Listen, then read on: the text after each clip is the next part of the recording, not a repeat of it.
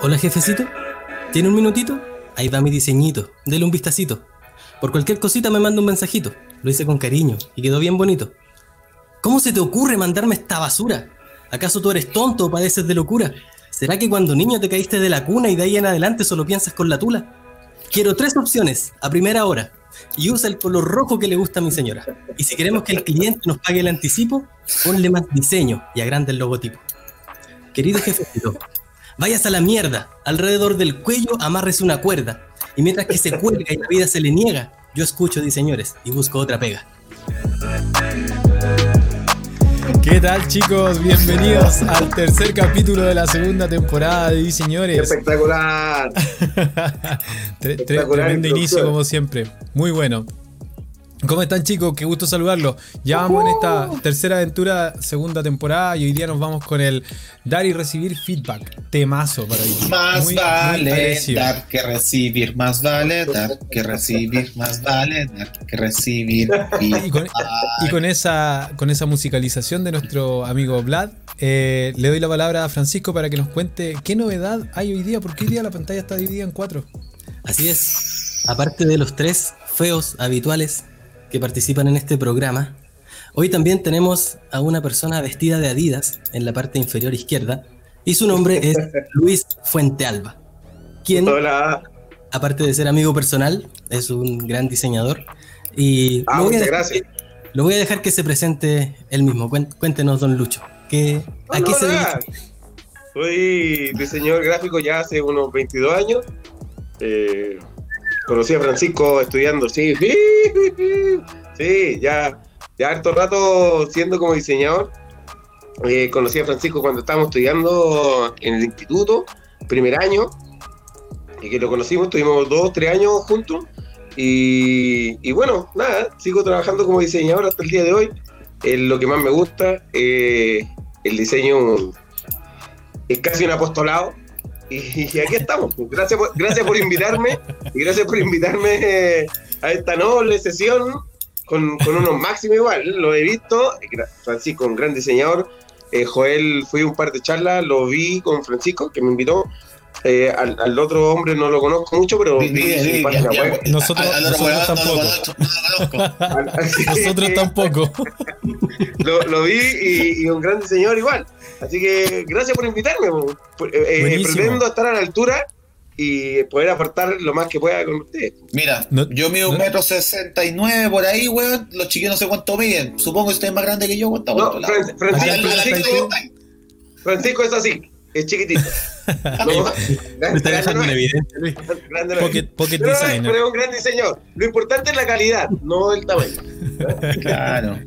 No, a la altura vaya a estar, por supuesto. Y si no está, y no te preocupes, cortamos. Francisco tiene ahí cómo apagar tu cámara, así que no hay problema. Chicos.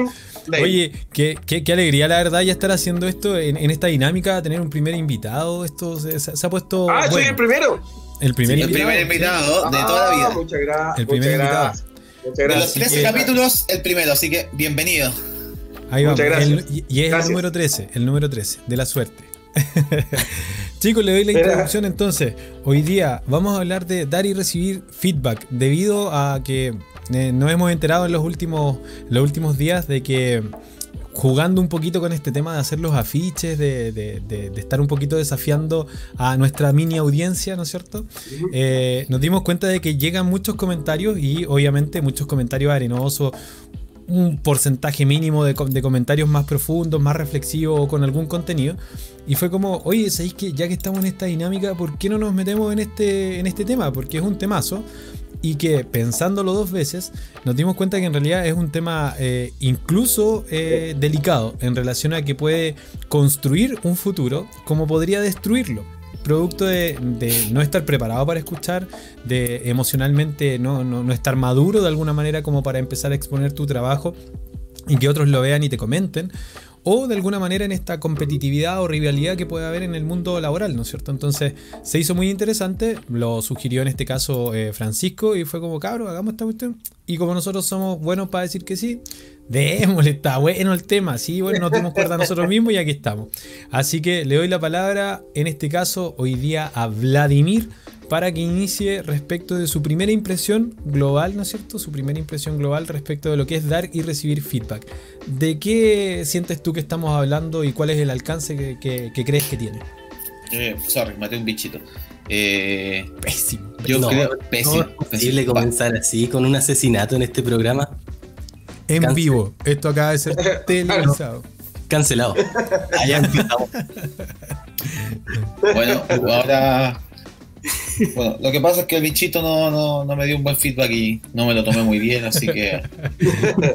Había que matarlo. No, eh, yo creo que el, el de recibir feedback es, eh, a nivel global, a nivel global es, eh, ¿cómo te podría decir?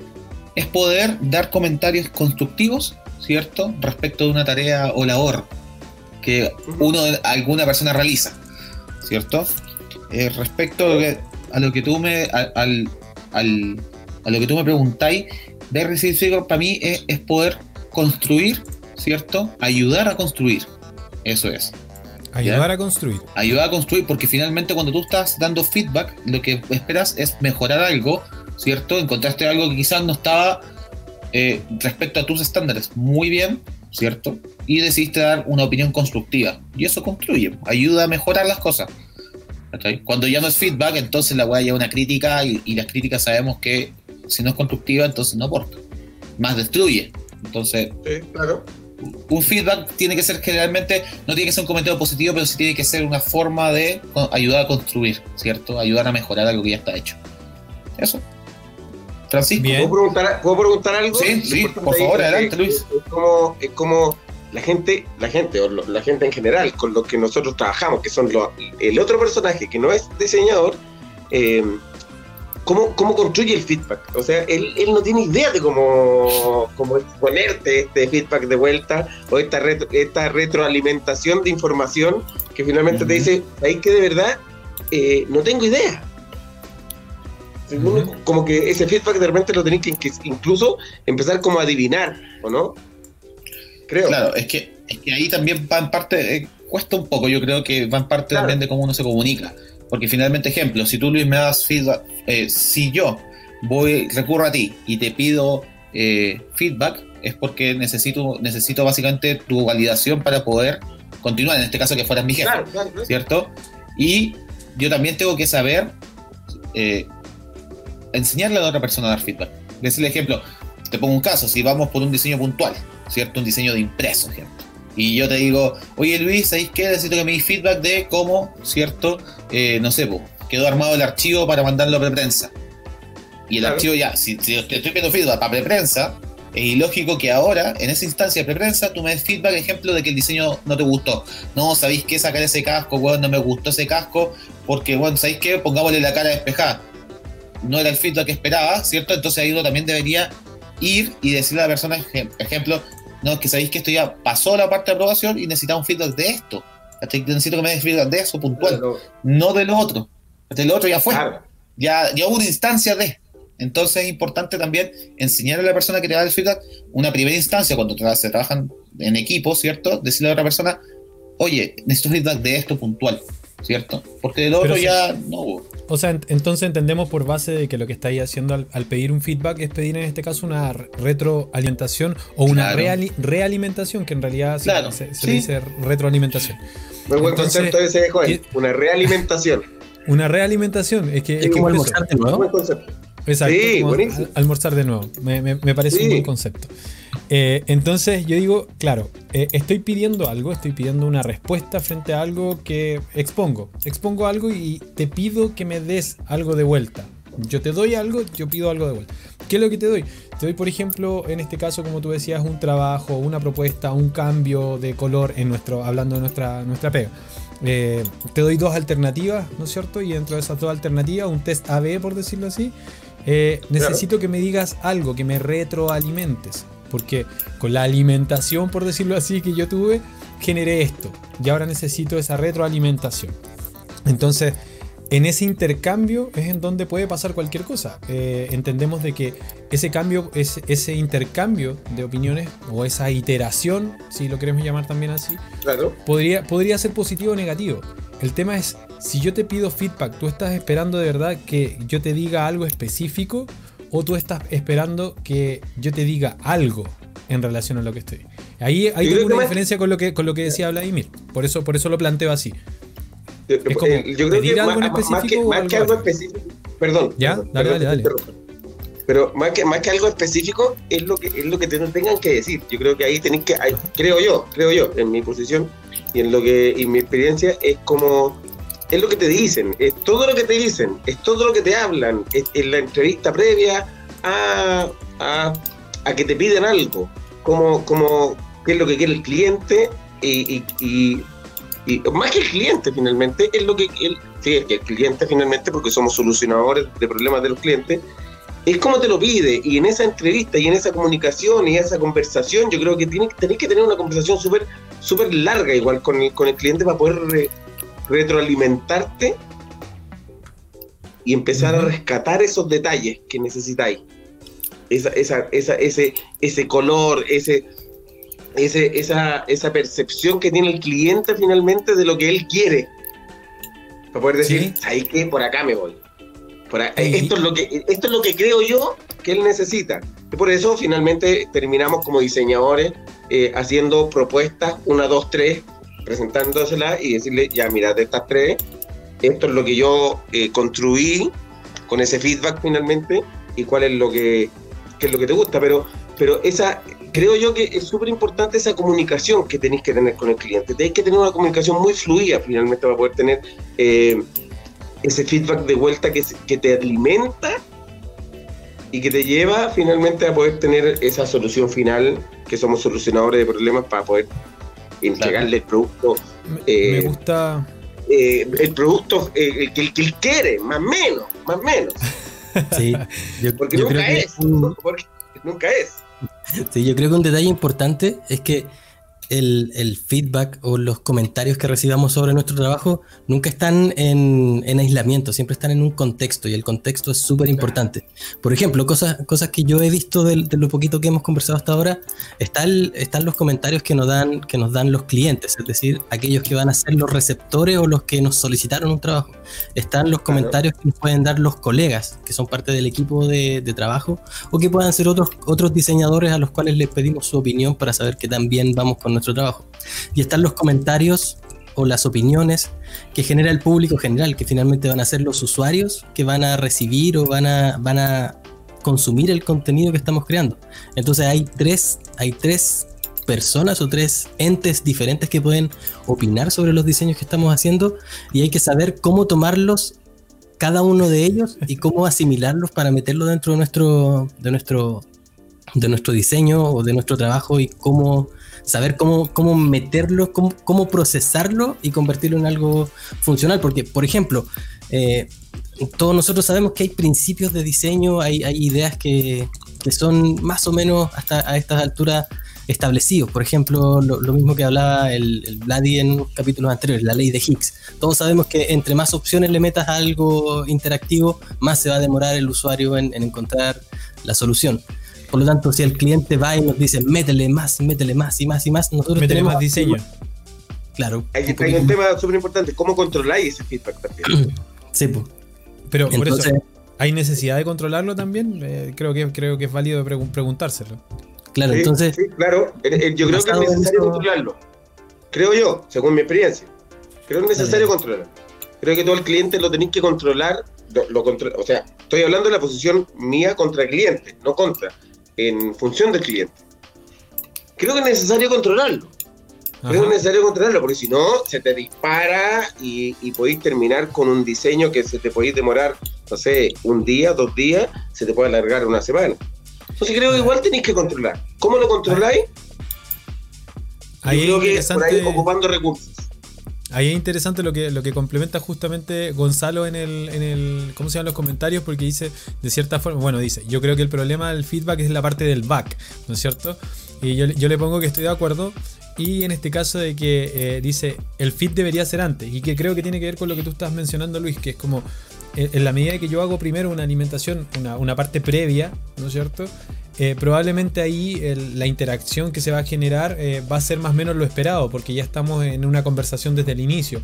Versus cuando yo genero una respuesta a algo por mi, por mi cuenta, y luego te ofrezco eh, una respuesta y de eso quiero un feedback. Y es como, no, es que para empezar yo no quería las cosas con colores, por decirte algo.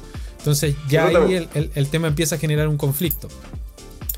Pero si, siguiendo igual la idea de lo que mencionaba, y se hace súper importante en ese feedback no solamente lo, lo- lo- lo textual, lo literal o en este caso lo, pronunciado, ¿no es cierto? Lo, que estoy hablando. Respecto de que mi cuerpo también está comunicando, no sé si les ha pasado, o sea, en una reunión o en un Claro. intercambio de el fijarte en, en la expresión de la persona. Cuando alguien le dice, ¿te gusta? No, no, sí, sí, sí me gusta. El no, no, sí, sí, me gusta, eh, eh, ya, ya te estaba diciendo algo. Entonces, eh, creo que también es interesante por ahí el, el- el ser muy minucioso al escuchar lo que estás escuchando. Entonces, eh, adelante, Fran. Fran, Fran. Sí, estaba pensando sobre el tema este de, de limitar el Adelante, estudio. ¿Ya? de, de cómo limitarlo. Y yo creo que siempre nosotros tenemos a nuestro favor algún criterio sobre el cual ponerle límites al- al- a, los, a los comentarios o los requerimientos, porque siempre, siempre hay una limitante. Por ejemplo, no sé, Luis que trabaja en el mundo del- de, los, de los productos impresos, siempre hay una fecha límite. Entonces, si se queda Claro. pidiendo comentarios, eternamente nunca va a entregar a tiempo y el producto no se va a imprimir en la fecha que tiene que imprimirse. O sea, loco, esto tengo que imprimirlo mañana a primera hora y es, es el día anterior a las 6 de la tarde, ya no, ya no te acepto más feedback porque ya fue. Así como está, quedó. Con, con suerte te arreglo una, un error de, de ortografía, puede ser, pero cambios ya no más. O, en el caso de, de, no, no sé, pues alguien que trabaja freelance puede, puede establecer en, en el contrato, en la propuesta, ya te, te presento esto y tenemos tres rondas de revisión y más de, ron, más de tres rondas de revisión o te cobro más o, o, te- o- o no te lo acepto, ¿cachai? O si me estás pidiendo algo ridículo, creo que el diseñador también está en, en condición de decirle, sabéis que no te acepto eso. Por ejemplo, el, el- el mismo ejemplo que ponía en el texto al inicio, que, que le dicen, y usa el color rojo porque a mi señora le gusta el rojo. No, o sea, no Claro. ahí yo creo que uno tiene, tiene el Claro. derecho de decir, no, sabes que no por tal, tal y cual motivo. O sea, siempre con algún motivo de fondo. Dale, Luis. Es que ta- también Ah, bueno. Sí, no, dale, por favor, dale. No, no, Luis, Luis, dale, por favor, nuestro invitado primero, de verdad. Muchas gracias. No, no, creo, creo que es un punto importante ahí para poder ahorrarse muchos problemas de ese feedback. De repente hacer un mood board con, los- con, los clientes. Eh, es preguntarle qué color le gusta, más o menos, más menos en la conversación, más o menos en, en esa entrevista, eh, pseudo entrevista, porque es como pseudo entrevista, eh, ver qué es lo que le gusta, cómo, eh, eh, qué tipo de colores. Yo, yo por lo general les pregunto, les digo, a ver, ¿qué colores te gustan? Como para ti, pero es un color personal. Ahora, el color de la compañía es otro. ¿Cómo, cómo, cómo, cómo así, cómo diferenciáis el color personal de un ejecutivo de marketing versus el color de la compañía? Porque hay veces que ese feedback tiene, tiene una diferenciación del- de lo personal con lo que quiere la compañía. Y hay otros tipos que quieren hacerlo más personal eh, versus eh, lo que quiere la... el- el- el- estoy hablando en, en- en- en general, sí, con compañías grandes. eh, cómo, cómo quieren cambiar ese, ese, esa imagen o esos colores. Entonces, yo por lo general trato de hacer un mood board, decirle, weón, pon todo lo que te gusta, A ver, texturas, a ver, a ver. Más, colores, más despacio, cerebrito. más Ah, despacio. ¿Qué es un moodboard? Ah, no, ¿sabes? No, no. Un mood board es como un panel los niños. donde, donde vais pegando cosas. Vais, pegar, vais pegando texturas, vais pegando colores, vais pegando tipografía. vais eh, eh, de hecho, existe una herramienta en la web que Moodboard. eh, por ahí pueden ir buscando. Eh, existen Moodboard así como que pueden así como Google Drive. Entonces le vais, le vais yo, le, po- le pongo un par de cosas, Joel le pone otra, Francisco otra, y vais buscando y vais, y vais, y vais rescatando información finalmente que es la que, que es la que le gusta. Claro, pero, pero por ejemplo, ahí por estamos. Ahí, ahí estamos hablando en un escenario en el que, en el que estamos en- interactuando con un cliente. Entonces el cliente de alguna manera tiene que darnos, eh, está obligado de alguna manera a darnos feedback. Tiene la necesidad de darnos ese feedback, de retroalimentarnos o respondernos, ¿no es cierto?, a la propuesta y a la, de alguna manera a lo que nosotros le vamos haciendo como entrega. Entonces se entiende como Claro. algo esperable. Al profesional, en este caso del diseño, cuando parte, eh, te, te doy al tiro la palabra Vlad, cuando parte, se tiene que empezar a enfrentar a temprana edad ya al hecho de que alguien le va a decir algo de lo que está haciendo. Eso, eso Claro. viene, viene, viene de la mano, viene, es intrínseco. O sea, yo Sí, empiezo sí, a claro. trabajar en esto y esto ya incluye por defecto de que alguien me va a tener que decir algo acerca de lo que estoy diciendo. No así como un artista, ¿no es cierto? Creando algo, sino que, y que va a recibir una respuesta y da lo Claro. mismo, sino que nosotros además tenemos la tarea de responder y tratar de generar una respuesta que eh, genere el estímulo correcto con un efecto esperado, ¿no es cierto? Que, que genere el efecto deseado. Claro. Y en esa diferencia en donde vamos a discutir si esto, tú creís que esto lo hace o no lo el tú creí, el en qué te basaste, eh, cuál es la información o el marco, ¿no es cierto? Que, que- que- que le da pie de alguna manera a, a tu propuesta, ahí vaya a tener una- un, un tipo de... Pero, insisto, ahí el cliente te tiene que dar un feedback. ¿Qué pasa cuando recibimos de alguna manera este feedback como gratuito que parece ser, como lo mencionaba delante Fran, cuando tienes como el público en general? Y ese es el feedback que te llega puntualmente, por ejemplo, lo que pasa hoy día cuando tú cargas una imagen en tu portafolio y pasa alguien por tu portafolio y te deja ahí un cariñito con algunos garabatos y cosas por el estilo. Fea tu wea. Ay, pero tú crees, no, o sea, la, la pregunta es ahí, ¿tú crees que es necesario, tú crees que es necesario preocuparse por ese feedback? Yo creo que no. Yo creo, que no. Ahora, eh, creo que es súper importante cu- cuando uno diseña algo y uno eh, propone y uno, por ejemplo, el- el- lo- lo- leía el otro día y vi el, el video de cuando eh, pusieron el afiche que nadie lo entendió, que le pusieron así, oye, bueno, aquí na- no, no se gasta nada. Buenísimo, buenísimo. Bueno, pero bueno, es, es necesario ese, o sea, ese feedback. Yo, yo lo leí y lo entendí. Después de un rato, cuando lo vi dos tres veces, hay que la, lo no- la gente normal, que no es diseñadora, porque para entender esa guay tenés que ser diseñador. No, no lo podría entender de otra manera. Porque, porque el afiche era complejo, digámoslo como tal, era complejo. Lo leí medio extraño ya cuando leí la, la línea de la lectura completa, ¿cachai? Que así se lee de esta manera. Cualquiera persona normal eh, no lo hubiera leído y no lo entiende. Entonces, es necesario, si vaya a diseñar para diseñadores, eh, tener ese feedback. ¿Es entendible? ¿Lo entendí? ¿Lo entendió el diseñador? No, no sé. Ya, claro. ¿Me arriesgo a que lo entienda o que no lo entienda? Sí, me puedo arriesgar. Me puedo arriesgar a que no entienda o no entienda. Eh, ¿cuál, entonces, ahí la pregunta está, ¿cuál feedback es el, es el importante? Claro. Sí, me gusta. Yo creo que yo puedo, yo, puedo, yo puedo publicar lo que quiera. Ajá. El que me responda me da lo mismo. Ahora, ¿cómo filtré ese feedback? Ah, Nosotros no pescamos. Eso, eso- esa- eso es la eso es lo O sea, primero. nosotros posteamos, de hecho es la dinámica que tenemos ¿no? y nos gusta mucho y ojalá ojalá alguna, alguna de las personas que, que comentan en el grupo de diseñadores chilenos esté ahí escuchándonos. Eh, nosotros siempre subimos el póster con toda la intención de que se llene de comentarios malos. Mientras más comentarios malos, más arriba Claro. queda.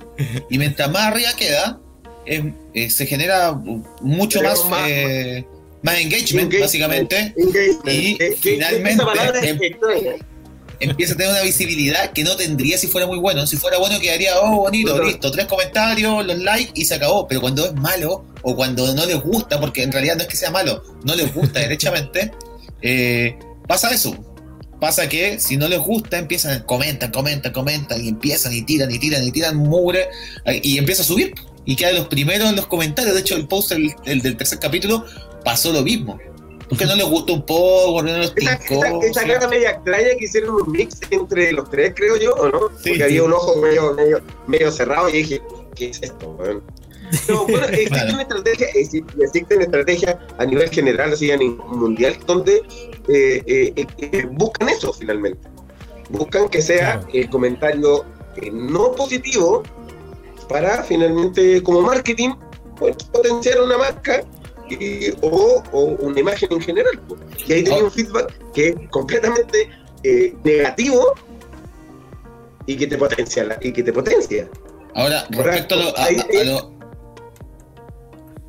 Para, Dale, nos, dale, nos dale. cruza- no, no, no, nos cruzamos, no. Luis, por favor.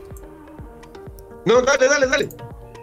No, Ya, iba a pues, decir ya, pues, respecto, a lo, respecto a lo del feedback, iba a decir que de repente, es que eso que decía el Fran del color rojo, o lo que, qué feedback, qué tipo de feedback le importa, de repente uno está tan choreado que le ponen color rojo no pues, para entregar. Porque te- se, demoran, se, se demo- se demoran, se demoran 5 mil años en pagarte la factura, ejemplo. ¿Cachai? Me gusta Entonces, tu ya- sinceridad, claro. Vladimir. ya, ya cachai que weón, ya cachai que la, ya cachai que weón es cerrado y que ya cachai que el feedback que da es como el loli, ya cachai que la weá, el weón no va a cambiar de opinión. Entonces, Sí, ¿para qué sí. te pones a discutir? Porque de repente hay clientes que no cambian de opinión y no cambian, ¿no? y chao, y que dice No, pone de rojo, pone de rojo, puta. Y, y- y tú le explicas, no, el rojo no, weón, dejemos el azul, porque azul aquí, azul allá, y, y no pasa nada.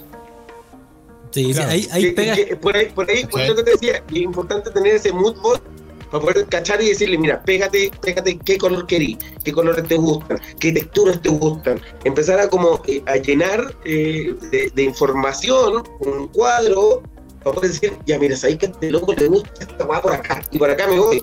Y tení, o sea, optimizáis el tiempo, uno, y segundo, vais directo a lo que él quiere. Ahí- por, por ahí lo que, le, lo que le comentaba antes. Ahora, cuando el socio quiere algo que a él le gusta, que me ha pasado a mí en el diario, y, les digo, ¿sabéis qué cabrón?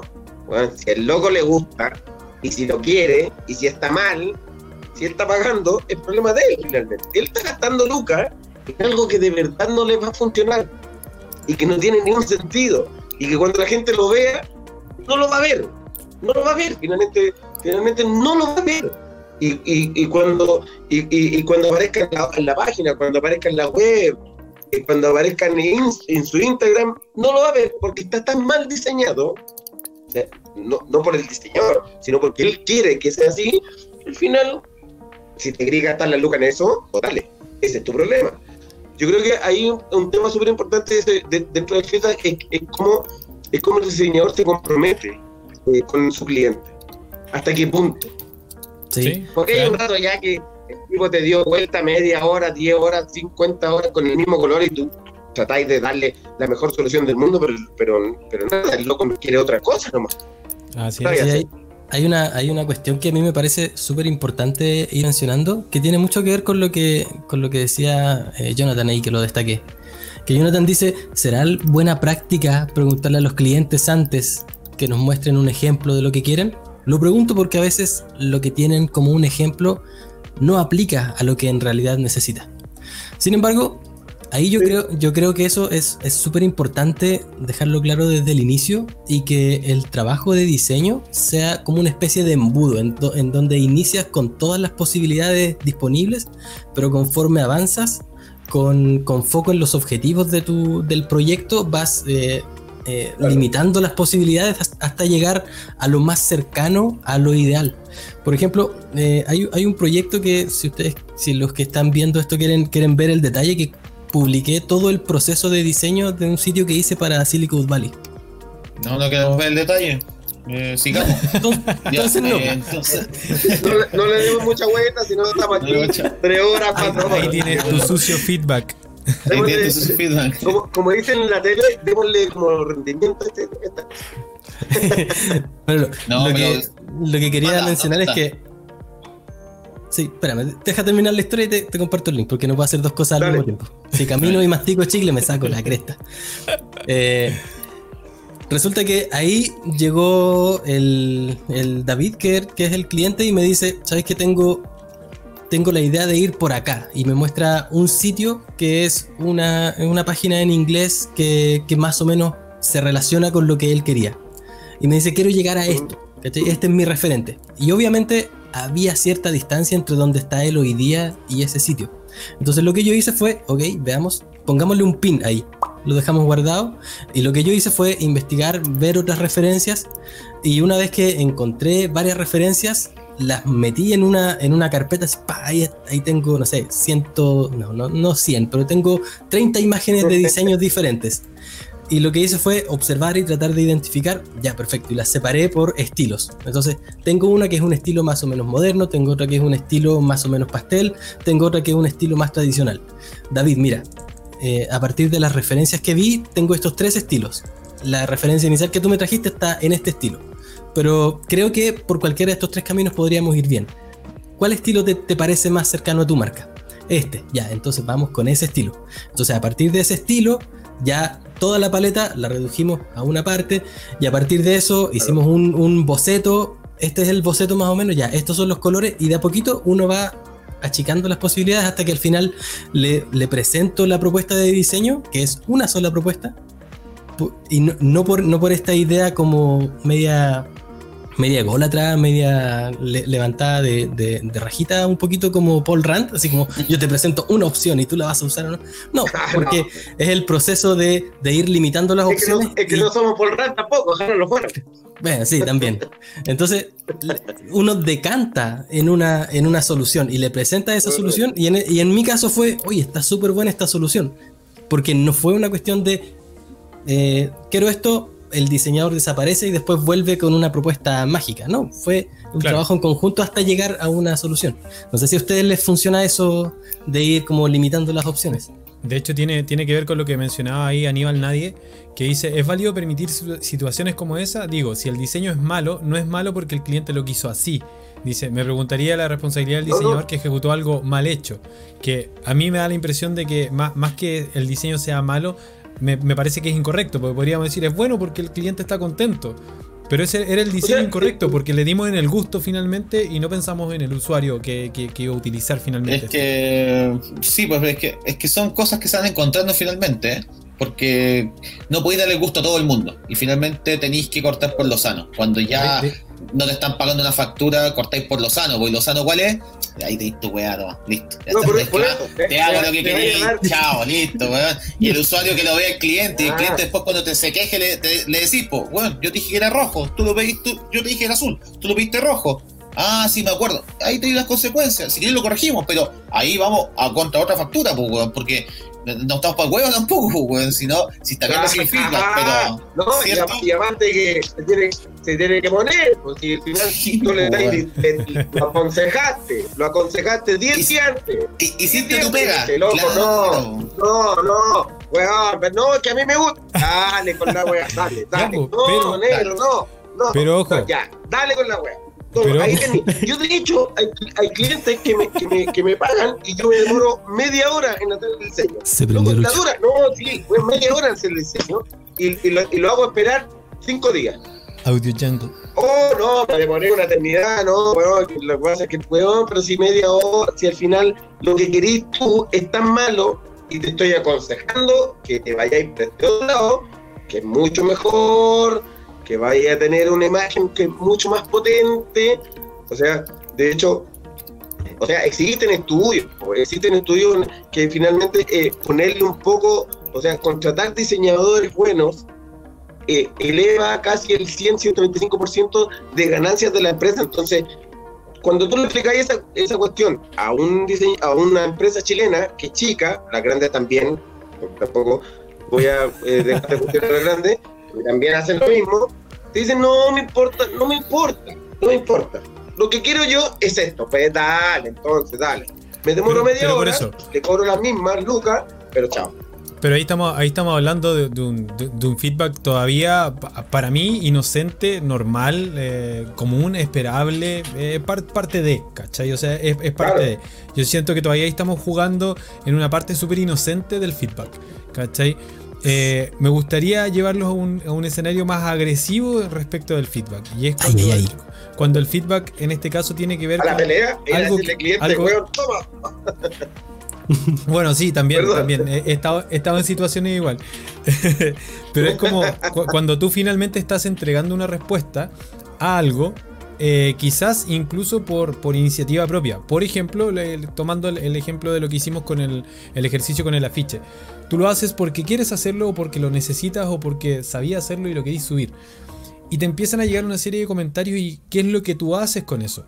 Yo, yo quisiera llegar un poco a esa parte porque considero que es relevante Vale. y sé que también después eh, esta parte del, eh, ¿cómo se llama? El podcast igual lo escuchan muchos estudiantes y que justamente son los que lidian por primera vez, eh, empiezan a enfrentarse al tema de la retroalimentación, de que alguien opine de lo que tú haces. Y de hecho, ya lo hemos comentado también con, con Vlad en algún minuto, de que nos pasaba en la sala cuando uno dice, opina del trabajo de tu compañero. Está, no está bueno, si, igual le quedó lindo, y, ya. Sí. A, a eso, a ese escenario me gustaría ir un poquito eh, respecto de cómo fueron sus experiencias dándole feedback, alguna experiencia buena o una mala asociada como para hacer ahí una, un, un remember de cómo fueron en el estudio y qué hicieron ustedes con ese feedback.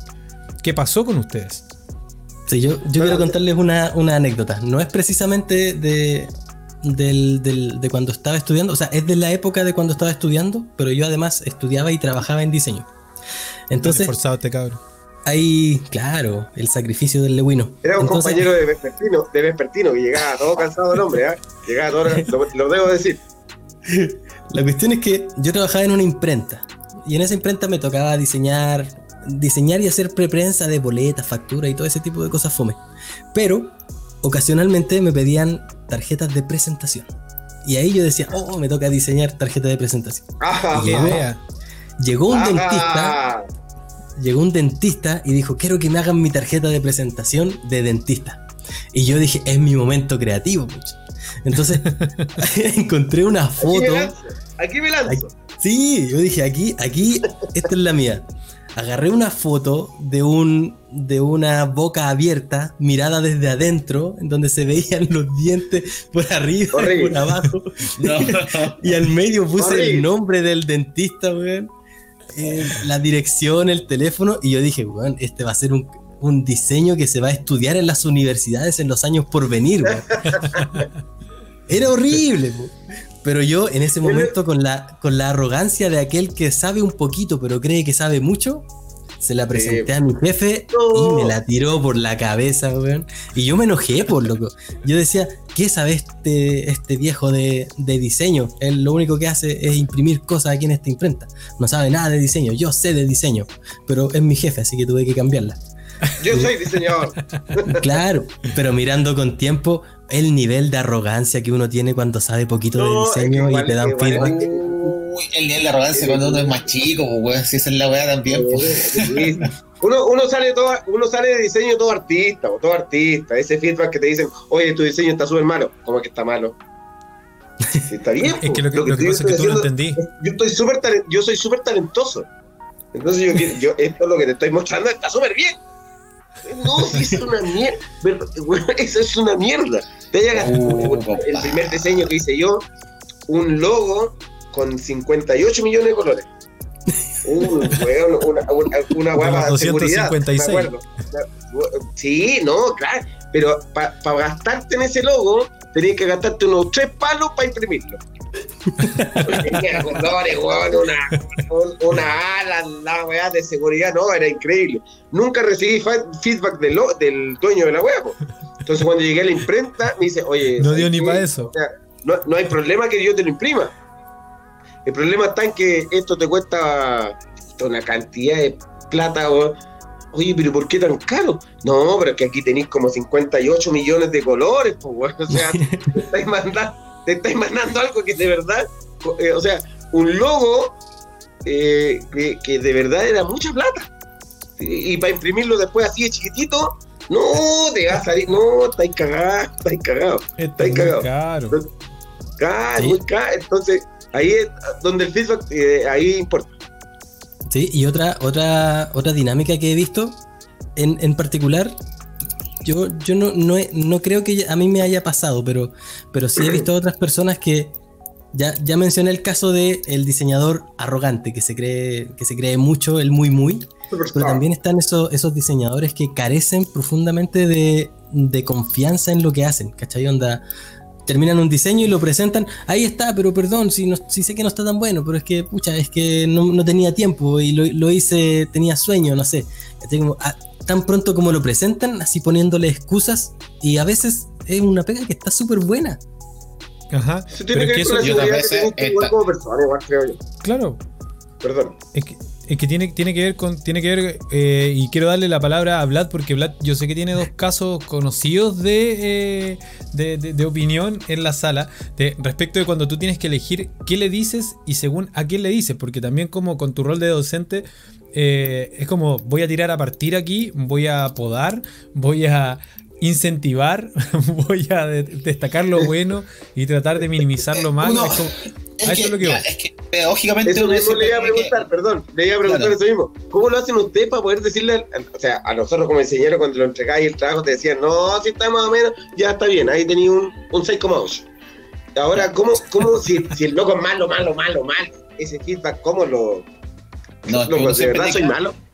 pedagógicamente uno tiene que dar refuerzos positivos.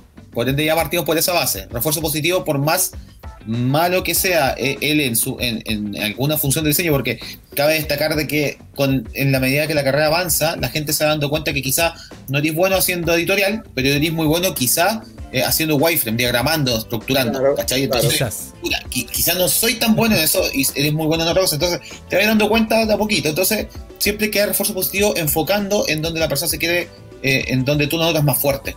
¿Cachai? No, no, es, no, no es al contrario, no es decirle así como esto está malo y nunca vaya a ser un buen diseñador, sino decirle, ¿sabéis qué? Esto no está bueno, quizás enfócate en esta área, porque aquí Y- te va a salir mucho mejor. Y probablemente Ándate, nunca ándate vayas a ser buen diseñador. O sea, No, ándale para allá, no. no vaya a ser buen diseñador, pero ándale Claro. para allá. Eh, eh, enfócate, enfócate en el Uber. Es que- en el Uber. Es que, es que cuando uno, cuando uno que está eh, eh, claro, cuando uno está en el papel, en el papel de la docencia es importante dar ese dar ese feedback porque de repente te podías encontrar efectivamente con gente que no tiene eh, como dedos para el piano, pero resulta que nadie nace con dedos para el piano para muchas cosas y se van forjando en el camino porque te gusta mucho. Ya, pero hay algunos que no tienen, hay algunos que definitivamente, oh, por favor, profesores, los dos profesores, hay algunos que definitivamente no tienen dedos y que de verdad No tienen ni pobre dedos. cabrón! está perdiendo, está, perdi- está perdiendo plata, está perdiendo, Es que- por favor, es que, es que a otra cosa. Es que ju- justamente es que no sé si puntualmente está perdiendo plata porque la persona, ejemplo, que va y le gusta mucho y que está empecinado, porque finalmente tú puedes decir, cabrón, ¿sabéis qué? Si no te gusta, no estudié esto, pero hay, hay cabros que dicen, pero es que a mí me gusta esto, me llama la atención. Entonces se pueden dedicar a muchas ramas. Ejemplo, el que no es bueno para el diseño puede dedicarse a la teoría, ejemplo, a la teoría del diseño. ¿Cachai? Y es mucho entre, eh, entretenido, mucha gente que sigue la parte teórica, ¿cachai? Y no ejerce, Y ahí- ejerce, ejerce. y ahí va- y ahí va a ganar un millón de plata, un millón de plata, para ser millonario, para tener una casa. no, no, no. No, no, en- la teoría no se gana tanto. Una broma, una broma, una broma, una broma. Ya que, nos- ya que nosotros ganamos una cantidad de plata que es increíble, como diseñadores, Sí, imagínate según, la teoría.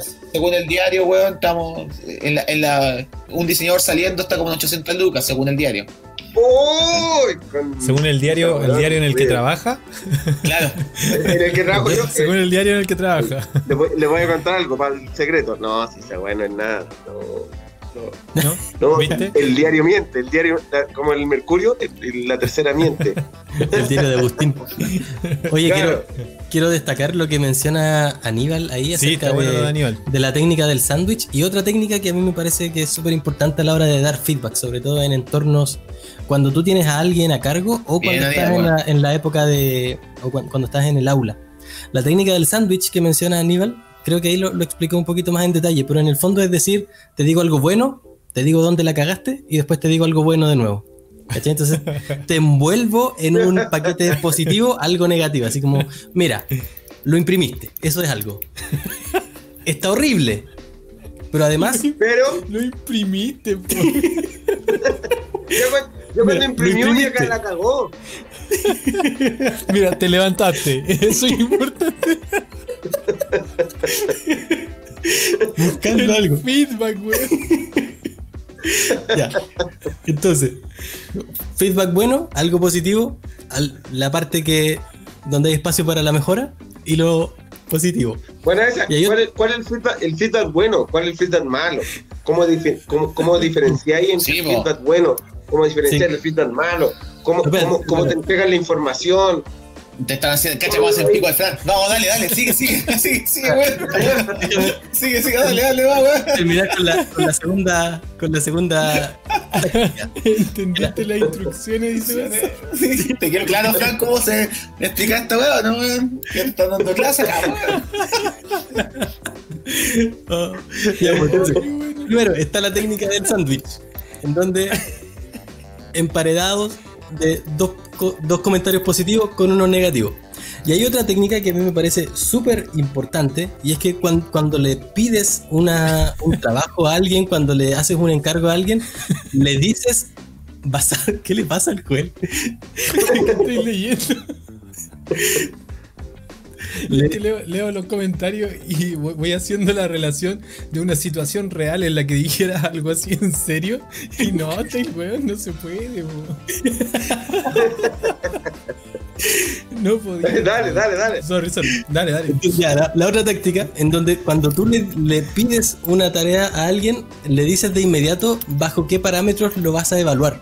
Por ejemplo, en- me- por, por poner un ejemplo en el aula, que es como más habitual, le dices, les, pido que me traigan un, diseño de afiche para tal, para tal evento. Y los voy a evaluar en términos de originalidad, voy a evaluar el uso tipográfico, voy a evaluar la composición y voy a evaluar la acción de textos. Y a partir de esos cuatro parámetros, después cuando te llegan los trabajos, tú dices, ya, mira, en, en- en originalidad estuviste más o menos nomás, pero en uso tipográfico estuviste súper bien, pero en redacción de texto estuviste como el forro. Pero aquí, ¿cachai? Creo, creo que es importante eso también, que la persona sepa de inmediato bajo qué parámetros se les va a evaluar su trabajo. No sé si... Sí, eh, por supuesto, la- las rúbricas. En este caso, las rúbricas son las que se utilizan para eso y es en donde se hace la diferencia eh, respecto de poner una calificación versus hacer una evaluación. Y que lo- Claro. lo, reforzamos harto con el tema de. No, es, no podéis comparar un, un alumno de 5.5 con un alumno de 6. Sin corriente. Y, y- y pensar, claro, y, y- y pe- pensar que el número define algo, ¿cachai? Porque el, el número, el número en sí, ¿qué dice? ¿Cuál es la diferencia entre un alumno de un 5.5 y un, y un 6? 5 décimas, ¿de qué? ¿cachai? Entonces, en ese sentido, el feedback ahí es sumamente importante respecto de qué es lo que te voy a decir respecto de cada uno de los puntos. Entonces, lo que tú decís, Francisco, es súper válido y, en este caso yo entiendo que Vladimir también lo utiliza. Yo sé que Gonzalo, que está por ahí también, y Aníbal opinando, eh, es muy importante porque ya le deja claro una, en qué nos vamos a fijar, ¿cachai? ¿Qué es lo que se va a evaluar y los rangos con los que se va a evaluar? Que en ese sentido es como se va a evaluar eh, la presentación y eso incluye, eh, no sé, pues, la puntualidad, incluye el, tu vestimenta, incluye tu que, que te El hayas tufo. bañado ese día, claro, ¿cachai? Entonces como que tú defines cada uno de estos, de estas gradaciones, ¿no es cierto? De 1 a 5, de 1 a 7, como tú quieras y según cada uno de estos, estos indicadores. Entonces, eh, ahí el feedback es súper, se hace mucho más objetivo. ¿Cachai? Porque al final el mismo alumno va viendo de que no se le está comparando en base a una opinión que tiene uno, es una opinión personal, sino que es algo mucho más objetivo y está conversado. Tú de hecho revisáis por lo general la, la rúbrica en clase junto con el alumno para explicarle justamente qué significa cada una de estas cosas o en qué fijarse. Entonces le estáis dando como la receta para ser bien evaluados, ¿cachai? Claro. Pero obviamente ahí se genera igual de que ellos se pierden y todo. Entonces, finalmente le, el hecho le de pido hacer perdón, me tengo que ir, Oh, me tengo que ir, Oh. le pido perdón, me tengo que ir. No. No, ya, anda, ya, anda, otro- anda. ya tengo otro compromiso. Eh, le agradezco, le agradezco la invitación. O, eh, No pretendo haberle aportado algo, ojalá, a esta, a esta noble causa. Sin duda, que el Sí. diseño, es, es un apostolado, como les decía yo, un apostolado. un apostolado, yo me quedo con esa. un apostolado. Es Un Tan pronto uno se desconecte lo vamos a pelar, así que tranquilo. Sí. Tranquilo, Oye, yo sé a- que van a aquí- ver fuera. Sie- Siempre pasa, pasa. oye, Puedes ver en vivo después. Cuenta la Ah, firma. Habló, habló pura wea. No lo ¿A qué inviten más. a qué no, lo- no, está como la mierda ese loco. No lo inviten. ¿A qué podcast Yo sé, te va a que, ir? yo sé que voy a ser el peor diseñador de la historia del mundo. Ahí me van a, me van a tirar así como, como cáscara de plátano a todos lados, pero lo tengo que dejar porque tengo un compromiso. No, Muy, Vaya, agrade- vaya. muy agradecido, muy agradecido de la invitación. Vale, por, por querer capos, sumarte y por, por el eh, ánimo. No, gracias, no, gracias a ustedes, gracias Francisco de, de- de finalmente de invitarme. Es un grande, yo trabajé con Francisco eh, un par de años, eh, un gran diseñador, un gran diseñador y sé, y sé- y sé que ustedes también, eh, eh, y lo he visto, fui un par de charlas también a, a las tuyas, Joel. Eh, herí un seco, al, al- al hombre, al hombre no, no lo conocía, no lo conocía, vi, vi tu web Y el otro, que weón. está buenísima. weón. Eh, lo, lo, lo, lo investigué un po- lo investigué un poco para poder no Bien, bien. en El pelota a está bien, está bien. pelado- a poto bueno. pelado acá, pero le agradezco. Muchas gracias, muchachos. Espero haberle aportado algo. Ojalá que a alguien le sirva. Ojalá que, que, que, que pueda, lo que le decía, aportarle algún, algún poquito, un grano de arena a este noble trabajo como el diseño.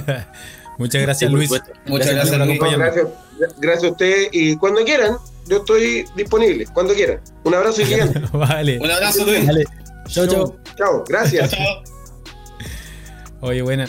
Fran, ¿le transferís tú? Oye, si esta weá de traer gente a un programa, un programa como el nuestro. No sé cuánta gente está viéndonos en estos momentos, Joel. La verdad es que desconozco Ah, el número. 700 mil personas. No, yo creo que te inventaste todos los ceros, porque son siete nomás. No importa. Son siete, pero son los siete más valiosos, ¿cierto? Que la mamá vamos a tener. Oye, el hermano de Luis, la en, sobrina. en el hilo, en el hilo de comentarios hay, hilo hay ya- con- hay contenido Ah, súper importante. Mira, ahí, ahí está Diego, no lo había visto. ¿Cómo estáis, Diego? Hola, Diego, ¿cómo estamos? ya, yo quiero, quiero colgarme de lo que dijo Diego para tirar un Ya, comentario. dale, dale, dale. Voy a leer primero lo que dijo Diego. Creo que el feedback debe ser claro, sin dar espacio a dudas para que el receptor entienda lo que quieres decir y no interprete lo que quiera. Saludos, diseñadores, con un gestito de, de rock and roll. Entonces, eh, básicamente estoy de acuerdo con eso. Estoy de acuerdo en que uno debe ser claro con el feedback que va a dar, debe ser claro con los comentarios y decir, creo que deberías cambiar esto por tales razones. Deberías eh, esto, esto no está bien por tal motivo o esto está bien por tal motivo. Y quiero colgarme de, ese punto de, de- no dejar espacio a dudas para hablar de un comentario que escuché la otra vez. Estaba participando en una reunión donde habían muchos diseñadores, di- diseñadores, ya uso, ya uso- sí, igual digo lo mismo. Yo también me pasa. Eh, eh, y, y entre medio escuché un comentario que decía, a propósito, el diseño no es subjetivo, el diseño es objetivo. Oh, qué subjetivo el comentario. Y quiero tirarles la pregunta a ustedes porque a mí me pareció aberrante. No sé, ¿qué, qué opinan ustedes? ¿El diseño es objetivo o es subjetivo? Es que, es que, ah, es que, es que a ojos de un cliente, a ojos de un cliente es muy subjetivo. A ojos nuestros es muy objetivo. No, la, la- la respuesta a medias aguas. Mira, ahí. No, no, no me da agua, porque, porque mira, fíjate, fíjate esto. Tú vas donde una persona que no sabe diseño y te va a decir ponle más diseño, hazlo más bonito. Pero si tú vas y le pides a un diseñador, te va a decir, ¿sabéis qué? Yo creo que está mal diagramado. Y creo que habría que correrlo a la izquierda. ¿Qué, qué tipo de retículo ocupaste? Nunca pasa eso de la retícula, pero a mí me- yo me preocupo de hacerlo para que la gente que, que estudia diseño y trabaja en diseño empiece a hacerlo. Ejemplo, Esto es muy de laboratorio. no, pero, pero es que sabéis que es importante porque de repente decir, bueno, ¿cómo le diagramaste? No, lo hice como alogímetro y no ocupaste ninguna retícula, ninguna grilla, es importante, porque son las No, bases del utilicé mi conocimiento y experiencia. Claro, sí, pero el conocimiento de experiencia sirve justamente para entender que una retícula es importante en el diseño. por ejemplo. Una buena Sí, diagramación. puede ser. Sí, No. está bien. Falacias, nomás puras falacias. Ah, vaya a empezar con que la proporción, si la proporción no vale callampas, eso es verdad. Pero la no, del color. Claro, también. Entonces, pero a lo que voy es que yo creo que es objetivo dependiendo de quién lo ve y quién te da el feedback, porque es muy subjetivo de gente que no sabe diseño. ¿Cachai? Sí, pero es que por eso te digo, yo, creo que sí, yo creo que nuestro viaje es desde, desde la subjetividad siempre, desde lo abstracto a lo concreto. Entonces entendemos de que todas las herramientas que utilizamos buscan llevarnos, ¿no es cierto?, desde lo subjetivo a lo objetivo, o a lo medianamente objetivo, o a algún nivel de objetividad, en donde no queremos ser sujetos de interpretaciones, por decirlo así. ¿Cachai? Pero Claro. siempre hay que estar sujeto a la interpretación de alguien. Es lo mismo que nos pasó con el primer, con el primer afiche, ¿no es cierto?, de, de diseñadores. Oh, me En toca a mí ahora el en- en próximo. donde- Estoy en asustado. donde yo le dije, le digo al. De hecho, al segundo. El primero fue el tuyo. ah, Después le tocó a, a- Sí. a Fran. Entonces, Fran, yo le digo, eh, ¿utilizaste una retícula? Y dice, no, así de pura experiencia, no. Ya, ¿viste? Entonces, era justamente jodiendo por el tema de. Es que la gente como que no lo leyó, no cachó el patrón entre que las cosas blancas van con las blancas, las rojas con las rojas, leemos de izquierda a derecha, de arriba a abajo, y tú lo puedes ir juntando, ¿cachai? Entonces, como, pero, La, pero la única retícula que usé Pero le estáis, le estáis a los pidiendo pies. mucho, le estáis pidiendo mucho a un grupo de diseñadores que solamente se quejan todo el día, pues, weón. ¿Cachai? si, si tú le pidieras el diseño a esa gente, eh, quizás otro gallo cantaría, pero ahí estamos, lo tiramos ahí justamente porque sabemos, sabemos, que ahí corre mucha arena todos los días, pues, weón. Todos Corre los mucha arena. días. Weón, es una playa esa weón, weón. Oye, voy a leer el Quiero leer al comentario de. Aníbal. A ver, Aníbal. que Sí, está bueno. Responde a la pregunta que, que lancé. Dice: Producto de. Espera, lo voy, lo voy a leer con voz culta de Aníbal. con la voz de Aníbal. Sí. Producto de la naturaleza. te, salió, te salió muy, te salió muy ronco. Producto de la naturaleza subjetiva humana, todo lo que hacemos o producimos es necesariamente subjetivo y está, sí o sí, sujeto a evaluación de distintas miradas, rúbricas y parámetros. Mira qué lindo. Es lo mismo que dije yo, pero él lo dijo a campo, ¿cachai? Claro, y, y bien, bien puntuado, bien acentuado, ¿no? O sea, hay que un aplauso para Aníbal. Oye, es que Aníbal, es, un-. Aníbal Oh, oh. es un capo. Aníbal es un capo. Bueno, y con Gonzalo, que, que son equipos más encima. Entonces están los dos ahí trabajando juntos, ¿cachai? Sí, es, es bien Me acabo de interesante acordar. esa, esa dupla. De Ahora que dijiste bien acentuado, bien. ¿Te fijaste el último comentario del póster? Donde un guante dijo, Sí, compadre, la hora no se coloca de esta manera. Weón, weón, weón. bueno. Lo, lo tengo apuntado para mencionarlo. Así, está. Acertado el comentario. Weón, ¿Cierto? perfecto. Bien, weón. ¿Cachai? Hola, Porque Puli. son cosas que yo no sabía, ejemplo. No tenía ni idea, weón. No, buenísimo. Mira, de hecho se los leo al tiro para aprovechar ahí la, la- la cuña. Dice eh, Jorge Olmos Ríos. Dice, amigo, que me me gusta eso cuando te dicen amigo porque ya hay como un cierto ahí como de decir, mira, weón, ¿cachai? Pero, pero no, te lo haces. Amigo. Y le respondes con el meme de Thanos. Yo ni siquiera sé quién eres. Amigo dice, una ayudita en la ortotipografía. Ya, yo ahí me urgí un poco, me urgí, debo reconocer. ¿Tipografía como de Dije, qué? mira, dije tipografía, ortotipografía, está interesante. ¿Qué es lo que es la ortotipografía?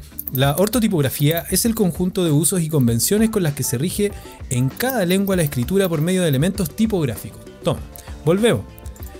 Y te dice, eh, para que lo consideren sus próximos posters, ¿no es cierto? SAV no es correcto. Debe ser SAV con tilde y punto. La barra inclinada, el slash, hashtag slash slash, como dijo la ex presidenta, la barra inclinada no se usa para separar texto, para eso se usa la pleca. Buena, pleca. Otro concepto ahí, busquen pleca. Otra que no. La, la línea vertical, ¿no es cierto? El, el slash, la línea vertical, pleca. Ahí tienen. Para que sigan aprendiendo. Y el símbolo correcto para indicar la hora es H mayúscula. Y se escribiría así: 19, 2 puntos, 00, espacio H.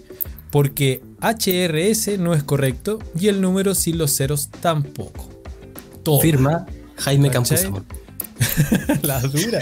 Oye, pero fue muy No, pero bueno bien. aporte porque como bacán, loco. Ahora. me, me- me diste una razón para ir a buscar algunos conceptos y aprender. Bacán, pues. Ahora, eso, eso bueno. habla también acerca de la colonización española, porque eso viene desde la RAE, que es una academia española, y Puro que, longi.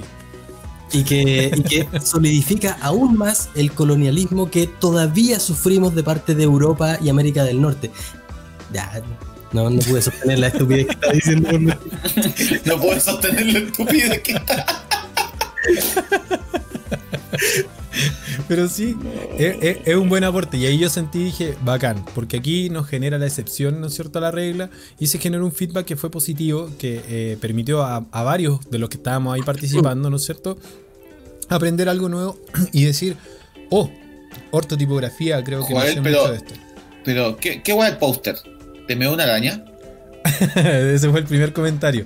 Bueno, la, intenci- la intención del póster obviamente era seguir con el mismo patrón que ya traíamos, pero era hacer algo finalmente con nuestras caras. Entonces, como la idea era generar algún tipo de comentario, se supone que todos partimos eh, haciendo ejercicios, o quizás fuimos los únicos enfermos nosotros en la generación del 98, con Danilo García, Sergio eh, Lantadilla, eh, está ahí Danilo García, Sergio Gómez.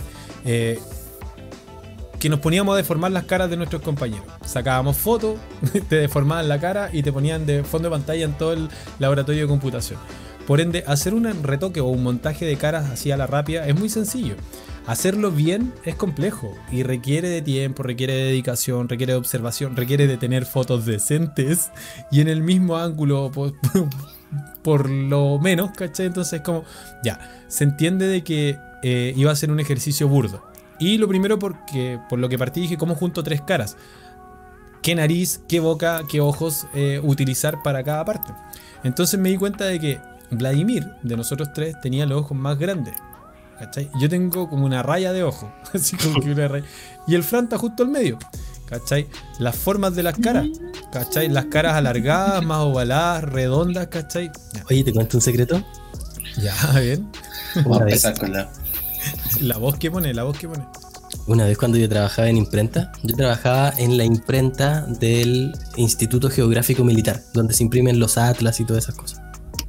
Oh, mira, weón. Y yo, yo estaba haciendo la práctica ahí de la, de la Escuela de Artes Gráficas. ¿Cuántas prácticas hiciste? Sigue, sigue en práctica, weón. Ahora está haciendo. ¿Dónde se llama la práctica que estáis haciendo ahora, no? ¿Cómo se llama? Es una práctica ahora tiene otro nombre. Bueno, resulta que yo llegué, llegué de los primeros. An- antes que llegara la persona que estaba a cargo mío. Y yo no podía encender la máquina sin que estuviera el maestro, porque yo era el ayudante del maestro. Entonces simplemente estaba sentado ahí esperando. Y antes de que llegaran los maestros, había una persona que pasaba por, todo lo- por todas las máquinas dejando algunos insumos. Dejaba algunos pañitos para limpiar, dejaba algunas tintas y cosas que faltaran. Y esta persona llegó, me dejó el, el pañito, las cosas, me miró fijamente al rostro y me dijo, usted va a, va a llegar lejos, amigo. Usted es inteligente. ¿Así? ¿Por qué? Un feedback positivo. Porque tiene los ojos chiquititos. La gente que tiene los ojos chiquititos es muy inteligente. Oh, mira, ¿Qué quisiste decir, culiado? mira tú. ¿Qué quisiste decir? A mí me pareció poco, poco fundada su, su observación, pero Pero Yo real, creo, pero yo creo que te tenía ganas. Vos soy súper, súper rápido. Así, a la rabia. La gente, así te dijo. La gente que tiene ojos chiquititos es inteligente. Así, así. los ojos chiquititos. Los ojos chiquititos. Y, y tú así como tenemos- súper inocente, así como. Pero, pero Fran, para vincularlo con el tema de verdad, eh, eh, ese, ese feedback sirvió de algo? sirvió para contar una anécdota bonita en diseño. Al fin, 20 de años hace cuántos años, 20 años esperando esa experiencia Eh. en la práctica para salir a la luz y causar un momento de risa. Bien, bien. ¿Cómo, cómo se llama el caballero? No tengo idea. Yo creo que era un fantasma. Don Lucho. Ya, vamos. Yo, yo creo que yo creo que el tema el tema feedback es súper importante porque el tema del feedback, como dijo Juan en la introducción, puede destruir a, un- a una persona que no está preparado para, para esto. O sea, puntualmente si, ejemplo, la persona no está emocionalmente preparado para que le digan, sabéis que esto no está bien, eh, deberías hacerle algún cambio, procede- llegamos a la parte donde la gente se empieza a frustrar. Y Es después de la frustración viene, viene como el abandono. Yo les voy a contar una historia respecto a, lo- a- a- a la frustración y el abandono. acompáñenme merece- a ver la siguiente triste historia. La triste historia. Vamos. Yo jugaba mucho un juego que se llamaba Smash Bros. Mucho, mucho, mucho, mucho, mucho, mucho, mucho, mucho, es mucho, una mucho, historia tuya. Mucho, una historia mía personal y, y me impactó. Y, y siempre me voy a acordar de eso porque eh, tiene mucho que ver con el abandono, ¿ya? Oh, Eh, y jugaba mucho ese juego con mi hermano. Y un día se hizo el campeonato nacional. Y yo muy confiado de mis capacidades, así como un diseñador muy confiado de sus diseños, ¿cierto? Fui al campeonato nacional y dimos una buena pelea a un montón de, de basofias que jugaban ahí, ¿cierto? ¿Ya? Y, y que eran, se creían buenos, pero no eran tan buenos. Y a mí me pasó lo mismo, porque después me tocó jugar contra el top 5 de los 5 mejores chilenos en el juego, weón. buena. ¿Y sabéis qué pasó? Yo iba tan confiado, tan confiado, igual que cuando la gente va con su diseño confiado, que me destrozaron. pues. Sí, perdí. Ah, No logré, no, no logré pasar la- ese- esa, etapa, esa etapa del campeonato. Y quedé muy frustrado porque no fui capaz de recibir el feedback de los otros jugadores. Cuando me dijo, no, mira, tú perdiste porque, mira, hiciste esto. Ay, yo súper enojado. Este weón y la weá. Y yo igual era más chico. Y súper frustrado por la vida. No jugué, 29 Smash, eh, no jugué Smash Bros. hasta el año pasado nuevamente. Dejé de jugar como hace 7 años. Imagínate, no jugué mal, más, más competitivo nunca más. ¿Por qué? Porque no fui capaz, ¿cierto? De en su momento comerme mi orgullo, claro, y decir, bueno, tiene razón, yo jugué mal y él me está, y Paco me dijo lo que debía haber hecho para jugar mejor y yo no quise escuchar. Hasta el día de hoy sigo perdiendo. ¿Qué me decir vos cómo tengo que jugar? Claro. Sí, obvio. Entonces es importante porque pasan esas cosas, ¿cachai? Cuando uno está preparado emocionalmente ¿eh? o uno está muy confiado, muy confiado, pasa que te caes muy fuerte y después viene como la decepción y el abandono finalmente, como que la gente, mm, ya, ¿y para qué mejor ser honesto si ya me han dicho que ya soy malo para esta weá, ¿cachai? O sea, o que está malo, o que no funciona. Y ahí Bueno. es importante Oye, la forma y el por, y cómo uno lo recibe. me hiciste acordarme de una historia y a partir de esa historia tengo una pregunta para ustedes. Me gustan Eh, las preguntas. Hace años, años, cuando existía una página que quizás algunos de los más viejitos que están en el chat recordarán, que se llamaba Diseño... Fotolog. No, antes de Fotolog. Uy, se me olvidó el nombre, Diseño MySpace. Independiente. ¿Ya? Sí, sí, me acuerdo que las-. Que la, cerraron y Loco. dijeron que iban a volver y nunca volvieron. calmado, calmado, calmado. Este es un tema sensible para mí. Es un Ah. tema sensible para mí. Este es un tema sensible. Ojo, Cuenta, que, Joel. ojo que mi, mi tesis, mi tesis estuvo en poder de esas personas. mi tesis se llamaba Pulso Creativo. Y es curiosamente parecido el logo, la marca. Y la idea. Levemente parecía. ¿Cachai? Y a, mí me dejó con dudas porque hubieron personas involucradas ahí. No digo los que lo hayan hecho. eh, co- conocía, los, ubicaba al menos a los que lo hicieron. Pero habían ahí eh, personas, profesores que me habían conocido y que me enteré después pues, de que ahí estaba mi material como referencia. Y fue raro ver diseño emergente no emerger después de tres años, pues duró como tres años más o menos. Y murió por peleas del grupo, así como este el Kawin. Eh, el- no lograron ponerse de acuerdo los que estaban ahí dirigiendo, que entiendo que eran tres personas. Había un, dos diseñadores y un, un informático o un desarrollador. Entonces, para mí es un tema sensible, insisto, sensible. Y pensar- Pero ahora te dejo continuar. Y pensar de que si hubieran mantenido ese sitio, hoy día estarían al nivel de Doméstica, porque Do- Doméstica esencialmente es lo mismo, pero en España. Ya, pero en fin. Eh, cuando, ah, porque cuando dice, eran- oye, deja siempre como sea doméstica. Ya sabemos que va a hacer un curso en doméstica. Para con eso, Fran, no es bueno. Todas las semanas hacen lo mismo. Todas las semanas, oye, les cuento algo, doméstica. Oye, les digo algo, doméstica. Oye, doméstica. Que está Dale, molestando, dale, no va, está dale. domesticado. Nosotros nos alegramos de tu éxito, Fran. Oye, Fran, Dale, esperamos nuestro dale buen 25% de descuento para tu curso. Dale, dale. Ya. En la época del diseño emergente, hubo un, con- un concurso en la embajada japonesa. No, no, Ya. no tiene relación con diseño emergente, pero en la época en que estaba diseño emergente, hubo un concurso en la embajada japonesa para celebrar la cultura japonesa y, y se, se hizo un concurso de dibujos. Entonces llegaron un montón de dibujos. Entre ellos, en un dibujo que hizo Natalia, creo que ganó el tercer lugar o algo así, o el segundo, pero recibió un premio y hizo un dibujo Bueno. muy, bonito en su momento. Y yo también hice un dibujo, que no estaba tan bonito, no ganó. Sin embargo, yo el día que fui feliz a acompañar a Natalia a recibir su premio, me di cuenta de que entre los 50, porque estaban los tres primeros lugares, entre ellos Natalia, maravilloso. Tres, tres, tres- tres trabajos muy buenos, nada que decir. Creo que eran los que merecían los, tres- los primer, segundo y tercer lugar.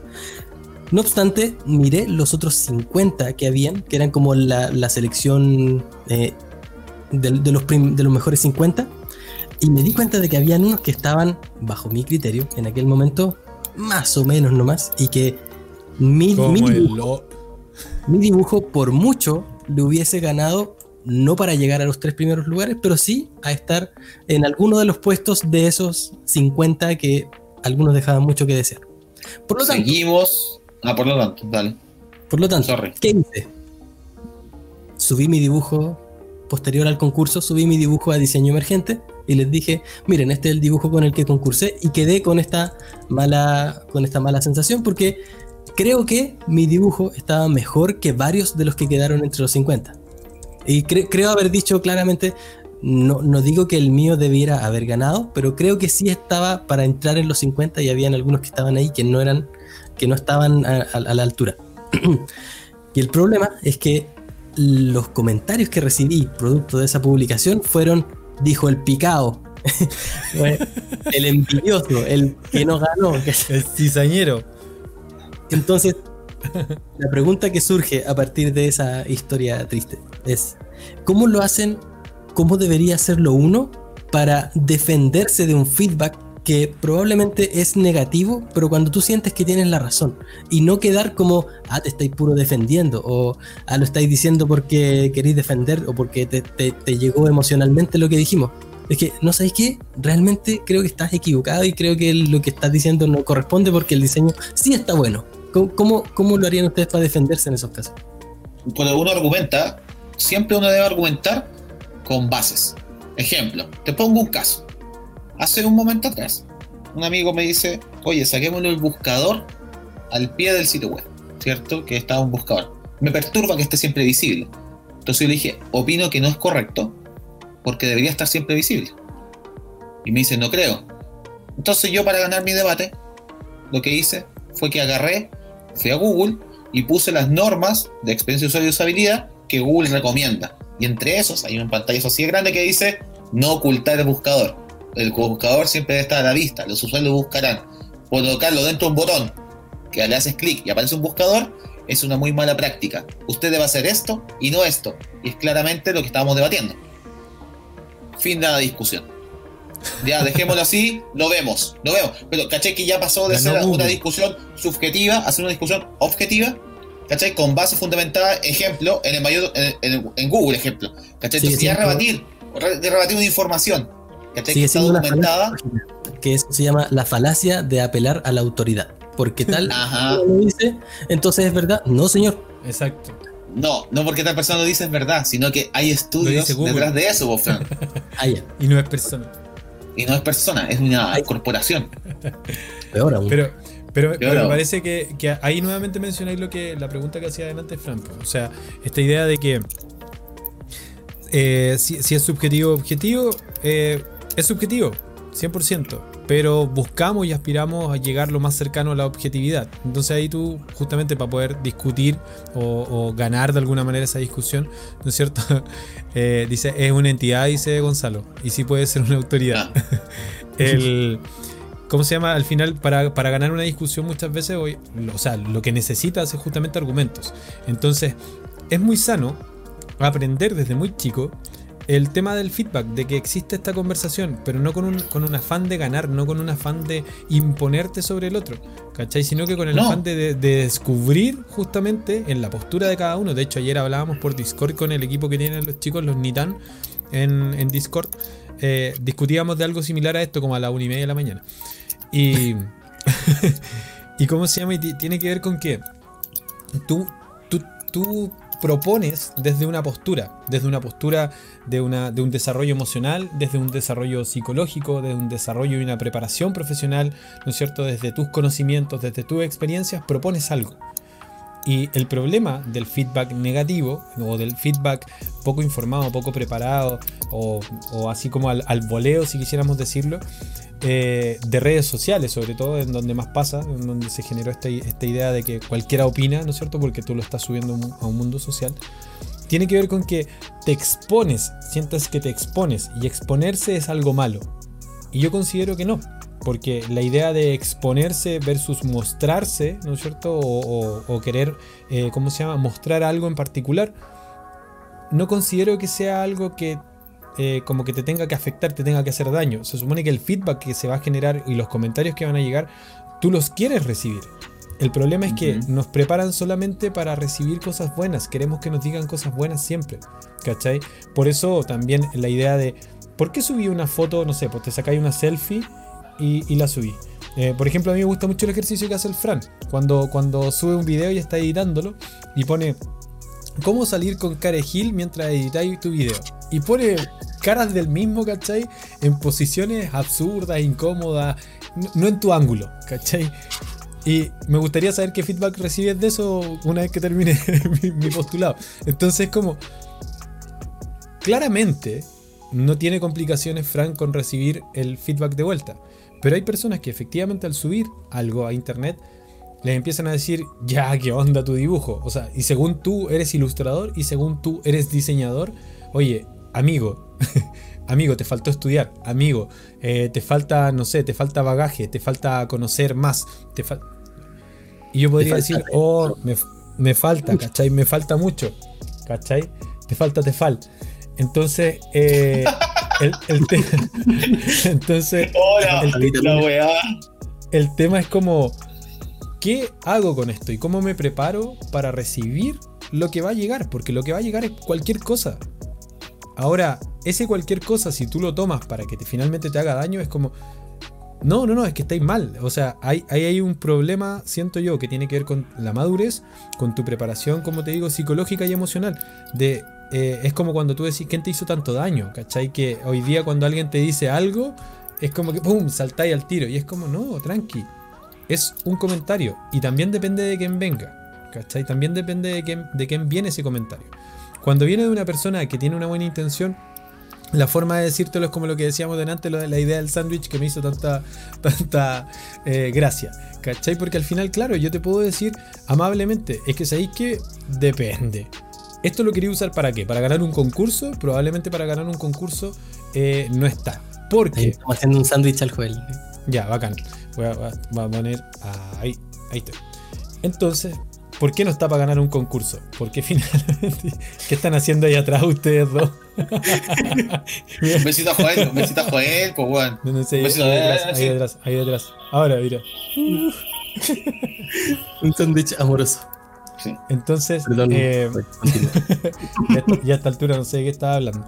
Eh, como les decía, el feedback finalmente es como, ¿qué de todo lo que me están diciendo, con qué me quedo, de lo que me están diciendo, quién lo dice, eh, con qué intención lo dice.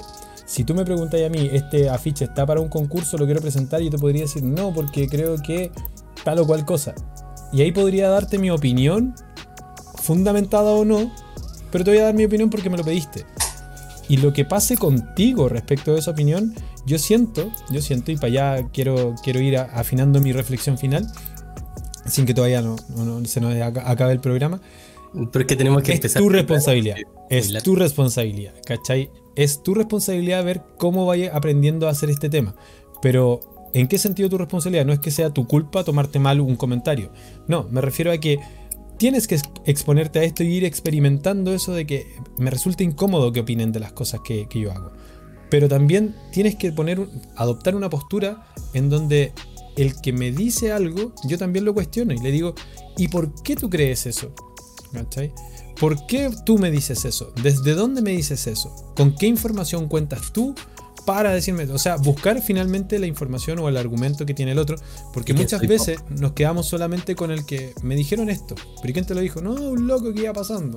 Pero si él no tenía idea, ¿cachai? No sé cómo, o, es relevante o no es relevante. Entonces, un hueón que, pasando, Claro, entonces, siento que de repente ahí, y sobre todo cuando estamos estudiando, que somos más inocentes, eh, y nuestra piel es más delgada, ¿no es cierto? Más, más frágil. Eh, estamos muy vulnerables a ese tipo de comentarios y justamente ahí, tomando un poco lo que tú decías delante, eh, Vlad, se pierde mucho talento, se pierde mucha persona buena, ¿cachai? solamente por un tema de seguridad. Solo por un tema de seguridad, de no atreverse, no, es que exponerme a esto me, genera anticuerpos de todas formas. Entonces, como tenemos que aprender a generar un mejor eh, escudo, una mejor red entre todos nosotros. Me gusta mucho hoy día lo que pasa de repente entre, entre amigos que conozco con el, con el tema de, de, generar como un espacio de soporte de que alguien que está subiendo sus...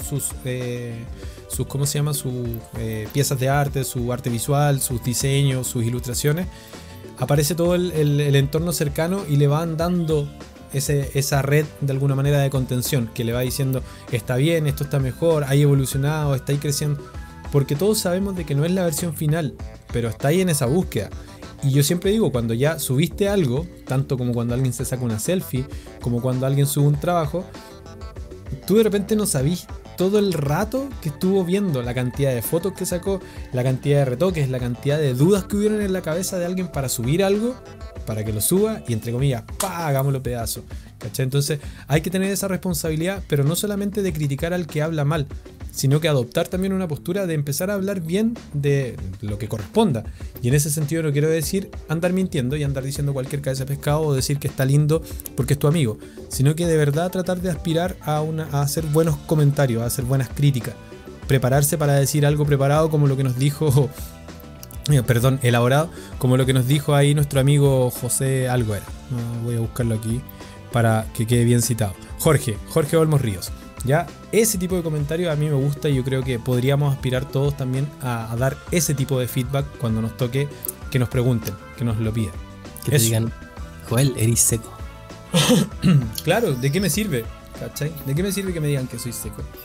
No, sí, yo, creo que es, hay, hay un, un ejercicio súper importante y en el que por lo menos yo me he visto me, me he visto partícipe conforme más viejo me hago o conforme mayor me hago, por decirlo de alguna forma, me, he sumergido en estas aguas de la, de la, del auto ridículo. Que, creo que es súper importante no tomarse a uno mismo demasiado en serio y estar contento, aprender a jugar en el área de la incertidumbre. Eh, por ejemplo, lo mismo que decía Joel, eh, eso de, de pon- yo, yo siempre lo hago cuando estoy editando un video y le pongo pausa y quedo con cara de estúpido, le saco un pantallazo y le pongo un caption y lo subo como historia. Básicamente pa- porque yo lo encuentro chistoso y pienso que otras personas también podrían encontrarlo chistoso. Pero al mismo Yo tiempo es súper chistoso. pero al mismo tiempo es un ejercicio como para decir, oye, si tampoco, eh, tam- tampoco hay que tomarse tan en serio a uno, ¿cachai? Y lo mismo pasa eh, en, un, un contexto laboral, por ejemplo, porque parte importante del trabajo de diseño es presentar los diseños que uno hace. No, no siempre basta con hacer un diseño bueno, sino que también tienes que presentarlo de la forma correcta para que, para que tu contraparte, tu, tu cliente, acepte ese diseño y después cómo lo presentas al público general. Por lo tanto, hay que, hay que aprender a estar contento en esa área gris del- de la incertidumbre, de no saber si lo estás haciendo bien, de no saber si lo estás haciendo mal y si, no sé, y si te preguntan algo que no lo sabes, tener, no sé, lo- los ovarios o, o- o los huevos así lo suficientemente grandes para decir, ¿sabes qué? No sé, pero voy a Claro. investigar. Ajá. Sí, así que no, creo, sabéis creo que, que- es sabéis súper que estoy importante bajar la coraza. Conocimientos en desarrollo, aprendizaje en desarrollo. O sea, Claro. voy, voy en camino, ¿cachai? Y gracias por lo que tú me dices. Pero me, me gusta ahí, eh, te hago la pregunta, Vladimir, de lo que dice Jonathan. Dice, eh, ¿cómo ustedes preparan o prepararían a los estudiantes para afrontar eso? Eh, al- es que a los estudiantes, yo, yo soy un poco más confrontacional, la verdad, de las cosas. No sé cómo lo hace Joel. No nos ha tocado hacer clases en la misma sala. De hecho, hay Sí, una dinámica hecho- actual en, en, en hecho, que le ubican- permite que. Dime, dime. ¿Ubican la película Whiplash? Sí, pues, Whiplash. Está inspirada en Vladimir, Exacto, sí. cómo trata a sus estudiantes. Eh, Ya, pues, Eh, Whiplash. Whiplash. Yo la verdad es que a los chicos siempre le, cuando parto la clase, eh, cuando parto con un curso que no me conoce, generalmente les, di- les doy un discurso eh, bastante realista y les digo que lo primero que tienen que aprender es a ser autorresolutivo. ¿Ya? Eso de que andar Like. ejemplo así como, ¿cierto? Que, que ejemplo, no, es que, profe, mire, no lo puedo entregar en esta hoja. ¿Qué es lo que tengo que hacer? Dígame paso a paso. O sea, yo le puedo decir, entrégalo en otra hoja. ¿Ya? Pero Ajá. tiene igual nacer una solución por parte de la persona que tiene que entregar el trabajo. ¿ya? Totalmente. Y lo otro, ¿cierto? Es que también los- les digo que van a recibir mucho comentario, mucho feedback y que se van a frustrar muchas veces y que hay que aprender justamente a eh, tener tolerancia a la frustración. O sea, resiliencia y saber pararse. Resiliencia. ¿Me brillan los dientes? Sí, me brillan. Qué chistoso. Ya. Entonces, eso. Eh, de esa manera yo parto el discurso y de ahí para adelante, claro, es más. eh, es más fácil, ¿cierto? Eh, es más fácil avanzar, porque los chicos ya saben ya y, y están como preparados para recibir el feedback y tienen claro hacia dónde va la, la- la moto, la micro, el auto. Ahora, Sí. sí, si me permiten una introducir un tema distinto, hay, hay un ejercicio que yo tengo que cuan- cuando, trabajo con, con clientes que me, me ha resultado bastante útil. Porque siempre al inicio de un, de un proyecto, uno lo primero que hace es establecer objetivos, ¿cierto? Es decir, ¿para qué vamos a diseñar esto? Para Ujú. tal resultado. Y entonces cada vez que un cliente va y me dice, por volver al ejemplo ridículo, cada vez que el cliente me dice, ¿sabes qué? Usa el rojo. La pregunta que recibe de vuelta es, ok, ¿cómo usar el rojo nos va a acercar al objetivo que nos planteamos? Si me dice, cambia, cambia esta imagen por esta otra imagen, perfecto. ¿Cómo el cambiar esta imagen nos va a acercar al objetivo que planteamos? Y eso suena como de, de hueón pesado, pero finalmente a veces Es de buen empezar. y lo es. Pero ayuda a que a, ayudar a nuestra contraparte a, a, plantear las solicitudes que realiza en un contexto más acotado. ¿Cachai? A, a decir, ¿sabes qué? Quiero, quiero esto, pero lo quiero por un motivo. No lo quiero por tincada solamente. Y si es por tincada, por lo menos que quede en evidencia que es por tincada y no por. ¿Y, no por, ¿Y por dónde quede que en evidencia, Fran, eso? ¿En un trato de palabra? ¿Por un correo? De que no te entendí la primera palabra que dijiste. ¿Por dónde tiene que quedar eso la evidencia? Porque ah. es súper importante. ¿Dónde tiene que quedar respaldada la evidencia? Ya que hay mucha gente que nos ve, hay harto estudiante que también nos ve desfasado porque no viene a vernos en vivo, ¿Mm? ya saben ya, ¿cierto? Eh, pero eh, es súper importante que se entienda que todo tipo de evidencia, ¿ya? Eh, debe ser por correo. Muy formal, siempre por correo. Ejemplo, si el cliente te pide rojo, que diga en el correo que una tinca, no, es que a mí me gusta rojo, yo quiero trabajar con color rojo, perfecto, pero que quede por correo. Porque cuando no queda por correo, pasan estas cosas que después que puso rojo, le fue mal, ¿qué pasa con eso? Empieza, oye, puedes sacarme rojo, pero es que ahí está el correo. Compadre, usted me pidió rojo, ahí tiene rojo, y ahora sacar el rojo cuesta de mi tiempo XX cantidad de plata. La gente se va a reír igual porque todos los capítulos nosotros siempre decíamos formas de cobrar cómo cobrar los trabajos, cómo cobrarle a un weón que se está arrepintiendo de sus decisiones, pero sabéis que llevamos tanto rato trabajando en esto que al principio no paga el noviciado y es súper amable y dice, ya sí, yo te lo cambio. Y realmente le estoy cambiando el rojo y dice, oye, ¿voy a correr esto a la derecha? Ah, ya, yo te lo corro. Oye, ¿voy a poner esto, este logo más arriba? Ah, ya, yo lo cambio más arriba. Súper inocente. Y después te dando cuenta que en realidad no, po, ¿cachai? Que esa ya la hiciste, vos estás haciendo la pega dos veces. Y por eso es importante correo la formalización del correo ayuda mucho a que un feedback sea muy positivo. Me encantó el fondo Fran. Lo que pasa es que somos capitalistas. bueno, frente a eso mismo eh, y, tomando la, pregunta de, Jonathan, eh, finalmente, más que para los alumnos en general, para cualquier persona, eh, casi siempre el problema es la, la, inseguridad. Casi siempre es ese. O sea, es el miedo de que te digan algo que tú no quieres escuchar. Y finalmente eh, hay que ir un poquito más atrás. El, por qué hago esto. ¿Hago esto para esconderlo? Ah, ok, lo hago como un hobby y escondo todos mis dibujos bajo la cama o escondo todos mis diseños y nunca subo nada. Perfecto. Pero si tú pretendes trabajar en este mundo, ¿no es cierto? Tienes que entender de que hay que exponerse, hay que exponer tu trabajo en el sentido de la exposición, eh, de, ponerlo ahí en, en, el muro y hacer que todos de alguna manera lo miren y que lo que va a pasar, entender de que no es ni malo ni bueno eh, en sí. no, es por, por base malo o bueno. Tú eres el que tiene que tomar la decisión de si haces de cada comentario algo malo o algo bueno, dependiendo de lo que te, de lo que te digan, si esto te sirve, si esto te suma, si te hace sentido o no te hace sentido. Y listo. Eh, una vez que terminó el feedback, eh, dejas el tema y sigues adelante. Eh, no puedes, no puedes eh, estar creando cosas sin confiar en ti. El, hecho ya de haber tomado el lápiz y empezar a crear, de crear una idea y empezar a escribirla, de empezar a esquematizarla, etcétera, etcétera, etcétera, eh, ya es un acto en el que saltaste, ¿cachai? Saltaste de sacar algo que estaba dentro tuyo, ¿cachai? Y lo ponís sobre la mesa. Entonces, considero de que es importante aprender a que eso es lo normal, a que eso es lo, a lo que estamos de alguna manera nosotros eh, expuestos. Nuestro trabajo se tiene que ver. Y el feedback que nos van a dar no nos tiene que gustar necesariamente, puede gustarnos o no, pero cada uno tiene que ver eso. Yo me acuerdo cuando era más chico eh, y en la sala eh, tenía mucho miedo respecto de, de, de mi ignorancia respecto del manejo computacional. Eh, no, tuve computador hasta los 21, hasta los 21 años. Antes había ocupado computadores porque eran de mis amigos y los que ocupaba en la universidad, en la biblioteca.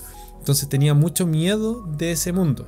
Por ende, cuando tenía que presentar trabajos impresos, para mí de verdad era, era así, en la más eh, indio con, eh, ¿cómo se llama? Indio con espejo. Esa magia de por dónde va el cable que conecta este computador o todos los computadores con una sola impresora. ¿Y cómo lo van a hacer allá para cachar cuando yo imprima y me van a pasar mi trabajo? O sea, yo ese nivel de preguntas me hacía y sufría por eso, ¿cachai? Porque finalmente no sabía, ¿cachai? y no sabía si mi conocimiento o mi pregunta eh, era muy weona, ¿cachai? Así como es ¿Qué- muy tonto esto que estoy preguntando. ¿Cachai? Y el problema fue de que no había, no habían, entre comillas, alguien que te dijera, tranquilo, tus preguntas no son hueonas, solo es tu ignorancia, solo es Lo tu que pasa es ignorancia que del tema. hueón. Y después, claro, el hueón eres tú, ¿cachai? Que no se ha preparado, que no ha investigado teniendo el computador, el computador ahí, de buscar cómo es que funciona una impresora. Ahora, Y, y me di cuenta de eso y tuve que enfrentar el miedo y darme cuenta, lo mismo que decías tú, Fran, de, ¿sabéis qué? Dentro de todo, muchas veces estamos todos pensando lo mismo y ningún weón quiere preguntar porque te da miedo. Y dije, pero todos pensamos lo mismo, así que voy a ser yo el que pregunta, ¿cachai? Voy a ser Eso. el que me pregunta. Y empecé a dar ese paso. Igual que en las conversaciones cuando tenía esos momentos incómodos en un ascensor y nadie habla. ¿Y por qué? O, ¿cachai? Es como, hablo, ¿cachai? Hablo y pregunto, hola. ¿Y por Y, de ahí qué? no me callé nunca más, ¿cachai? Es que la opción qué? por defecto de Joel es hablar. sí. No, no era, no era la por defecto, ojo, no era la por defecto. Decidí hacerlo porque me di cuenta de que al hacerlo, una, vencía el miedo y lo que pasaba en- empezó a volverse mágico de cierta forma porque me di cuenta lo, lo que te digo, muchos estaban esperando que alguien lo hiciera, pero nadie lo hace. Y Eso me, daba, me daba más rabia que nadie lo hiciera, empecé a saltar y a saltar. Y Eso me que dice- que dice Joel le pasaba mucho a nuestra a la generación en la que crecimos nosotros tres. De- el, el miedo a preguntar, el temor a ser ridiculizado en público. Claro. Porque ahora, ya, eh, cuando yo tengo ejemplo clase, yo lo primero que le digo a los alumnos, no hay pregunta tonta, pregunten por favor, hagan todas las preguntas que tengan, que tengan y no se asusten. Y prohíbo el bullying. weón. Yo digo a mi alumno, el que le- ahora ya no estamos presencial, estamos haciendo puras clases online, ¿cierto? Eh, pero cuando era presencial, yo siempre le decía a los alumnos, acá, el que si un compañero pregunta y uno, hace, Se va de uno, compadre. Nerd, nerd, nerd, Porque- nerd, nerd. Sí, porque es súper malo y es súper cruel porque lo que hace es intimidar a la otra persona. ¿Cachai? Sí, yo creo que y hace, y hace que la otra persona, ¿cierto? Empieza a generar empieza a generar resistencia a preguntar y finalmente esa persona quizás sí necesita el feedback y sí necesita preguntar y que lo orienten. Y le pasa a muchos jóvenes y a muchas personas actualmente, entonces es muy importante que cuando uno tiene un cargo como la docencia, un cargo donde tienes un cargo donde puedes hacer cambiar vidas, ejemplo, aplicar este tipo de cosas y decir, compadre, la- las preguntas tontas no existen, pregunte siempre. No va a ser más tonto, ni va a ser más bacán, ni va a ser más ridículo, nada. El- la persona que pregunta, generalmente, tiene una ventaja por sobre los que no preguntan, weón. Total- Yo pregunto todo, totalmente. todo. Sí, todo, weón. tú, tú igual eres odioso, pero, pero está bien. Sí. así soy, así Pero soy. Pepe. Está bien, hay que, pre- hay Una, que una preguntar pregunta respecto a eso. A ver, a ver. que, que no me toca estar en el aula, entonces tengo curiosidad. Porque el mundo real es mucho más cruel que eso. En el mundo real no va a haber un profe que, que eche para afuera Un, un mediador. al hueón pesado que, que le hace bullying a otro. En el mundo real te van a hacer mierda. En- y ni siquiera en el mundo real, en el mundo virtual principalmente.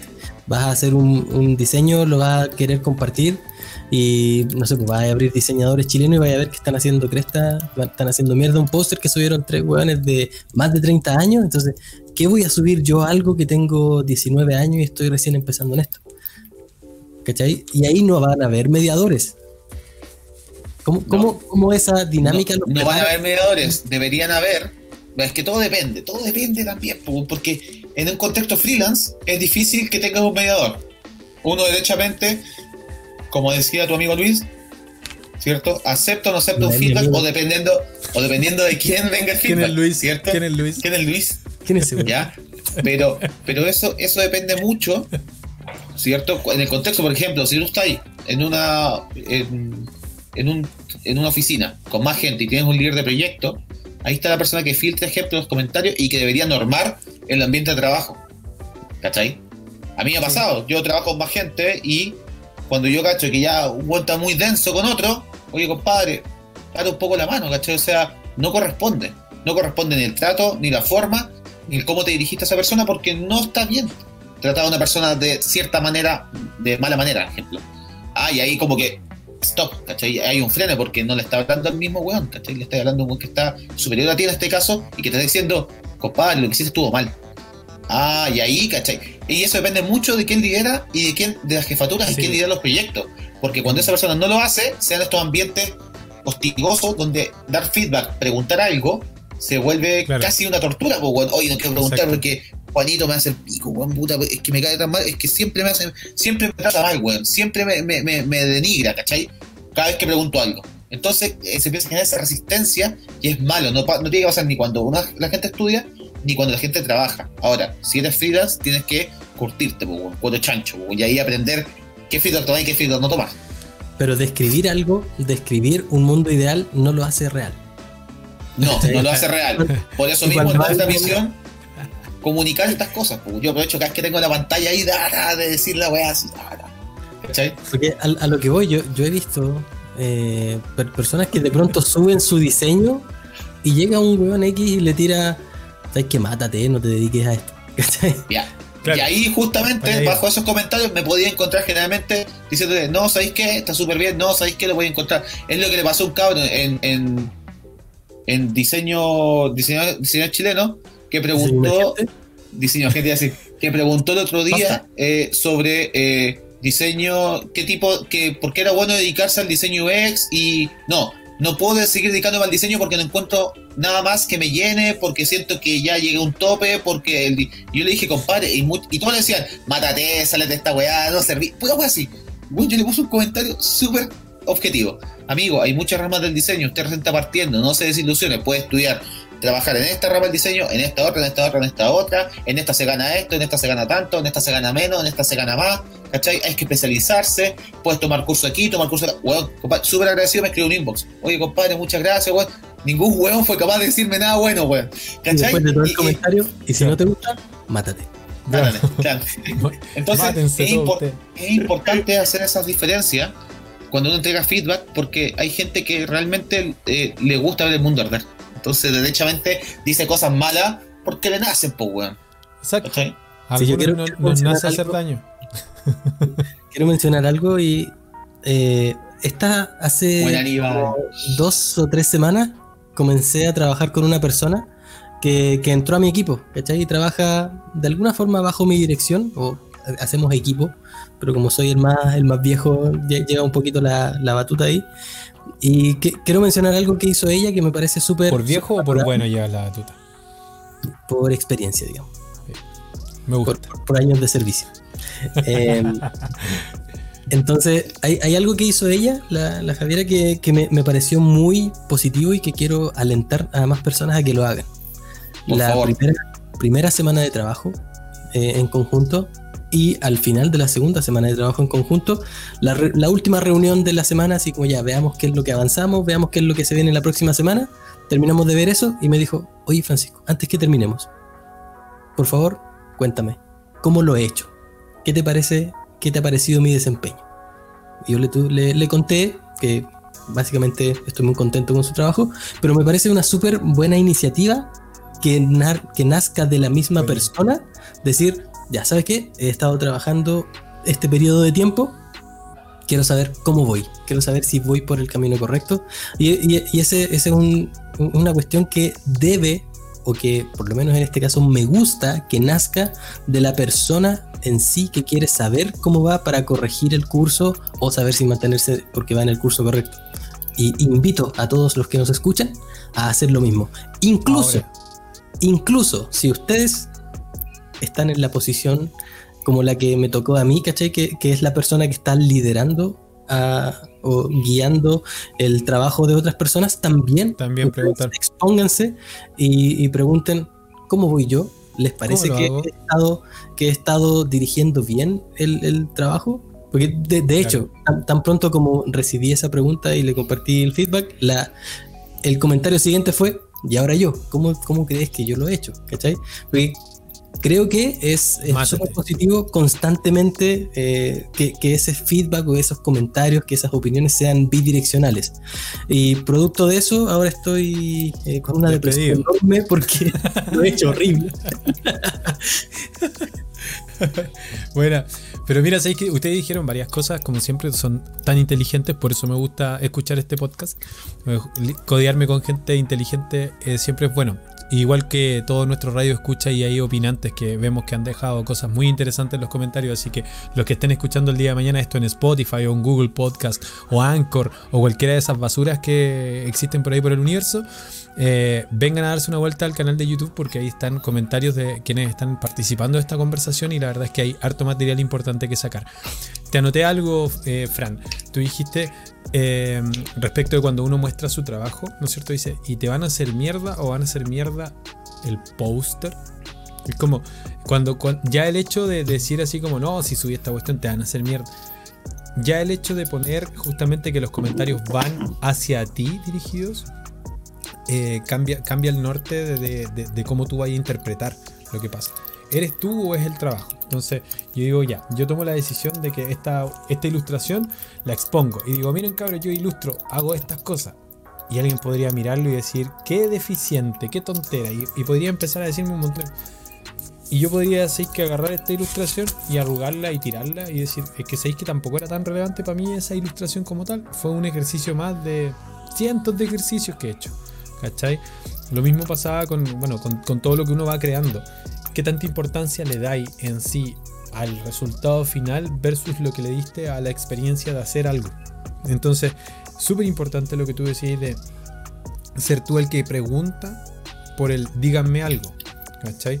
Porque, por ejemplo, yo encuentro de que hoy día, eh, no sé, cuando. Que seas tú el que pregunta, tírame agua. tírame agua.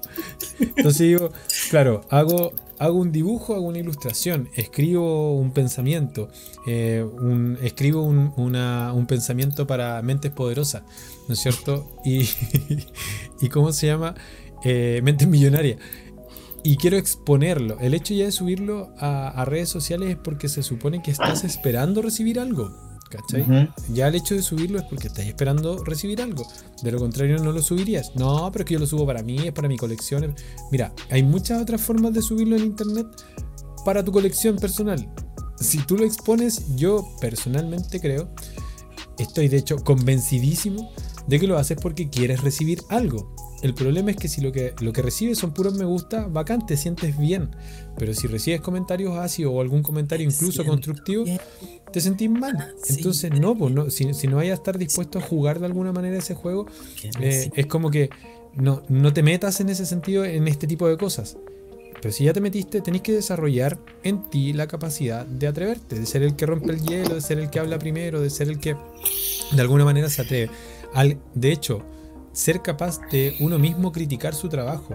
Toma tu trabajo, agarra alguna, eh, alguna rúbrica, agarra alguna, como, como hizo delante Vlad, es como, ¿qué dice Google respecto de las buenas prácticas de cómo construir, por ejemplo, no sé, un afiche? Y tú mismo evalúate, ¿cachai? Y, y sométete a eso, pero supera esa, esa barrera, o sea, tenéis que superarla, tenéis que pasar. Y la única manera de hacerlo es tirándote ahí al ¿cómo se llama? Tirándote a los leones. Entonces, eh, entendiendo esto del, del, ambiente de trabajo, que también puede ser y puede generar este tipo de, de, de, entornos en donde te digan cosas, yo creo que también es importante decirle al que es abusivo o el que de alguna manera te estáis desubicando, espérate, los comentarios no son contra la persona, son contra el trabajo y trata de ser más objetivo. Yo creo que también es importante decirle al que se sienta afectado y tú no te sientas, ¿cachai? Ofendido por el tema, ¿cachai? O sea, no sientas de que tú eres el que tiene algo malo. ¿Cachai? Porque eso es lo que suele pasar, sobre todo con personas eh, más chicas, pero también me toca hablar con personas que tienen, oye, discúlpeme, 45, 50 años, que siguen trabajando en esto y todavía se sienten así como, como pollitos, ¿cachai? Y es como crecer, entre comillas, como atrofiado. Entonces es como, no te hagas eso también a ti, ¿cachai? Así una, porque... ¿Ah? Crecer atrofiado. Pero si cre crecen atrofiados, porque al final tú mismo te estás limitando y, y andas sí, como compungido, así como tenso por lo que estás haciendo. Loco, disfruta lo que estás haciendo. Sí, al final, yo entiendo acá con, los chicos, ustedes igual, compartimos el amor por esto que hacemos. No nos gusta el estrés de la pega y todo, a nadie le gusta, pero dentro de todo disfrutamos de hacer esta cuestión. Qué bueno que yo disfrute por estar haciendo esta pega. Me cuesta de repente, de repente es difícil, de repente me, me hacen comentarios que, claro, no quisiera escuchar de respecto de mi trabajo, pero eso lo ocupo para superarme y para seguir avanzando. si me viniera abajo, ¿cachai? O sea, es que no tiene sentido. Pero partamos del amor también que tenemos por lo que hacemos. Nos gusta hacerlo, ¿cachai? Muy pocas personas de las que están ligadas al diseño, a la ilustración, a la creatividad en general, eh, es una elección propia y ya tuvieron que pegarse un salto para decidir hacerlo, decidir estudiar. Y resulta, yo no sé si a ustedes les gusta saltar en Benji. A mí me da cosa, ¿cachai? Pero digo, una vez que saltaste la primera vez, saltaste la segunda, saltaste la tercera y ya el, el problema del salto no, no, es el tema. ¿Cachai? Aquí son las otras variables las que podía empezar a hacer, varia a, hacer eh, ¿cómo se llama? A ir modificando. Entonces, eh, yo juego con, con, Tomás, que tiene tres años y medio. Eh, le enseñé el tema del juego de la confianza. Entonces él se para en el borde de la cama y yo le digo, párate así, cierra los ojos y tírate hacia atrás. ¿Cachai? Digo, confía en que yo te voy a dar soporte, yo te voy a, yo te voy a atrapar. ¿Cachai? Y, y, él se tira. Y hoy día es un juego para él muy entretenido el hecho de confiar. A ojos cerrados, loco, se tira, pero así como que de, de verdad, con todo. ¡Fa! ¿Cachai? Ese juego de la confianza me gustaría poder llevarlo. ¿Qué onda? ¿Qué tipo de gato tenía ahí? La magia, mi gatita, se acaba de enredar las manitos en mi chaleco en mi espalda. Entonces es muy difícil para mí. Bueno, tengo que bajar, si no, se tira las manitos.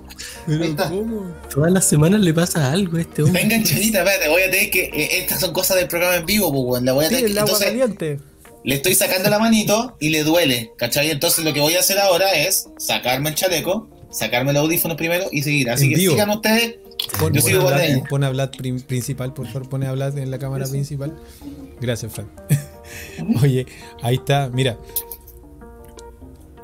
Aquí está, mira, dice Diego, Diego Bajardo, aprovechando este momento para leer acá, el feedback es- una obligación, una dinámica profesor, profesor-alumno. Pero Listo. cuando la realidad es de compañeros de trabajo o colega, se debe preguntar antes si quiere recibir feedback. Mm, Sí, yo creo que yo creo que en el ambiente de trabajo como que se, se entiende de que lo normal debería ser eso. Como de, de hecho yo me acuerdo mucho de disfrutar el, el ambiente como del trabajo compartido ahí en la oficina, de que éramos distintas empresas o distintos freelance y el hecho de ir de repente a mirar y es como ¿qué estáis haciendo? Mira esto y qué opináis. Ah, esto esto. O de repente decir, mirabais al otro y lo cacháis que está ahí un poquito más arriba, un poquito más abajo, un poquito más Un arriba. más duro. Un Un poquito más duro. duro. Un poquito más duro. chocolate, chocolate. Y, y te metí ahí. Y se generaba una conversación positiva de alguna manera ahí. En el debatir una idea. Pero también eso tiene que ver con, eh, de alguna manera, con, con los lazos afectivos que hay. Porque los lazos afectivos o el respeto o, el, o el- de alguna manera la admiración también genera el que tu forma de dar feedback se modifica. Por ende, ahí es en donde les digo, eh, un feedback de una persona muy cercana es distinto de una persona que no tiene ni una relación contigo. Mira, vaya descubrimiento que hice. A lo que voy, experimentar ambos con el mismo desapego, por decirlo así. Analizarlo palabra a palabra sin involucrarte tanto con eso y decir, mi amiga que es bacán que me dice esto, ¿cachai? Y este weón que, que no, no pesco su comentario. No, no, no. Ambos tratarlos con, el, con la misma intención. Entonces creo, creo que es súper importante desarrollar eso y estar dispuesto. Yo siento de que es por defecto, un poco con, con lo que dice Diego, yo creo que por defecto nosotros estamos expuestos y tenemos que estar abiertos a que cualquiera que va pasando meta la cuchara y nos diga algo. Sí, y nosotros yo- ver cómo lo procesamos. Yo creo, creo eso en particular. algo, algo que he aprendido yo es que no es así. Eh, por ejemplo, a, a mí me pasa mucho acá en la casa. La Natalia, mi señora, es, ilustradora. Y a veces también hace cosas de diseño, pero principalmente ilustración y cosas eh, manuales. Eh, bueno, saludo a mi amigo Ernesto que se conectó ahí al.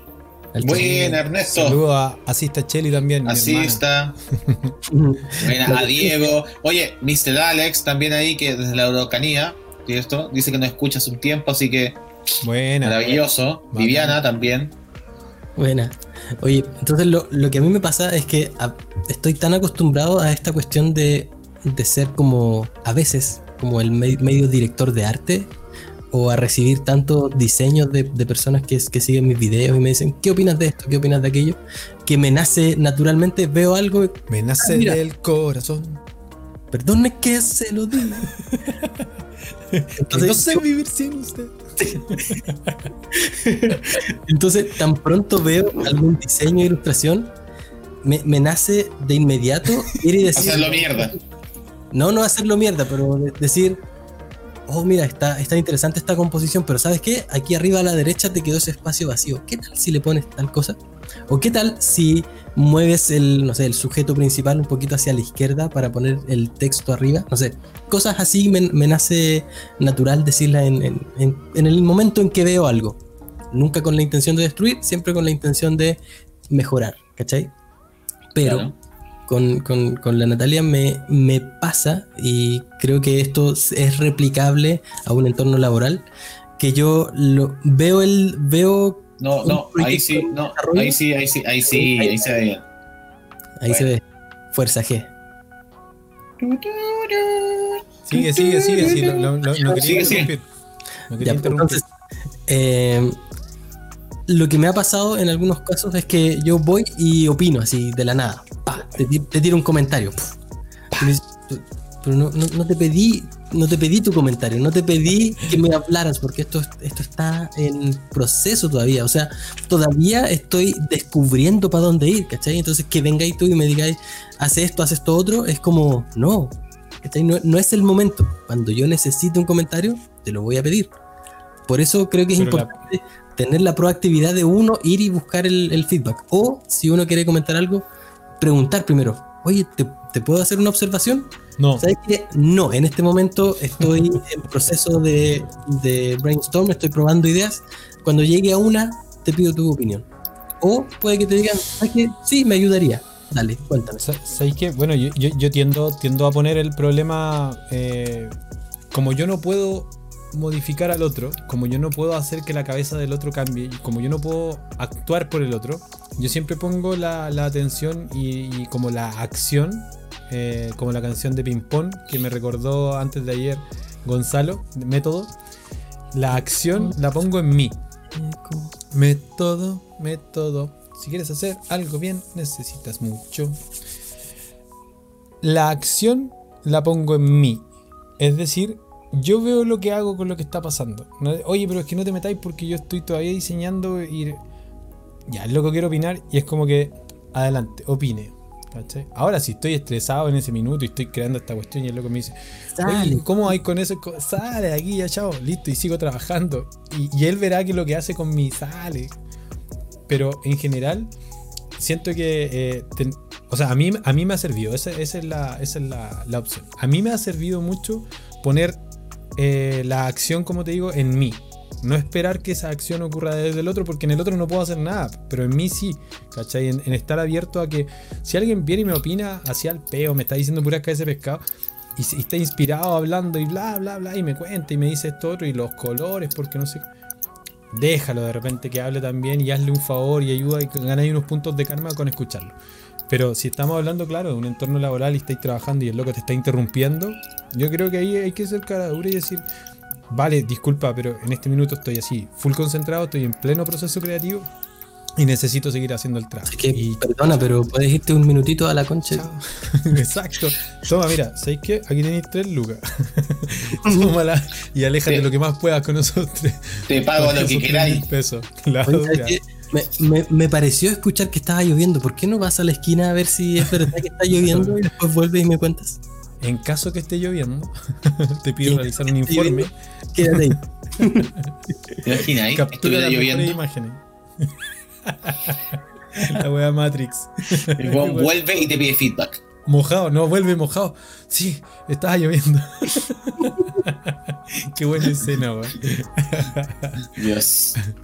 Ya, No. entonces, para, para- para ir entendiendo esto del feedback, los traigo Para de ir vuelta. entendiendo, para ir empezando en este tema del feedback. Claro, porque Oye, partamos oye, de vuelta. Este bonito súper importante porque es Vladi quien nos trae de vuelta. Generalmente Sí, sí. Vladi es el que nos lleva a la deriva y hoy nos trae.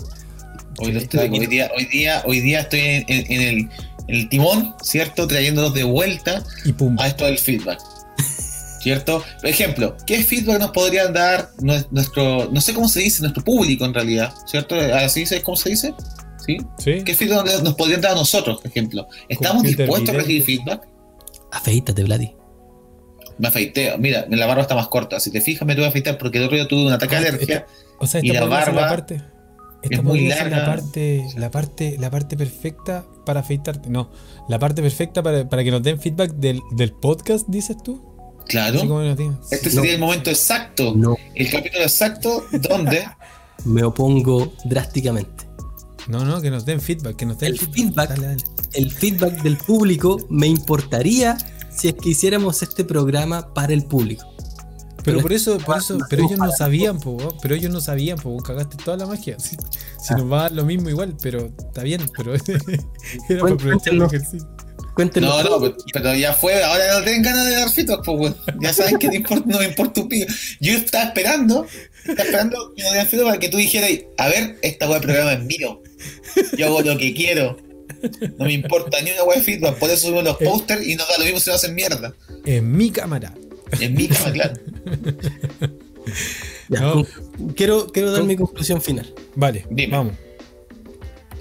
Yo creo que, más allá de, que hemos usado el anglicismo todo el, todo el rato, el, el buscar comentarios y opiniones sobre nuestro trabajo es sumamente importante y, y es parte esencial de nuestro trabajo. El diseño es un trabajo que, que tiene que ver con, con la relación con otras personas.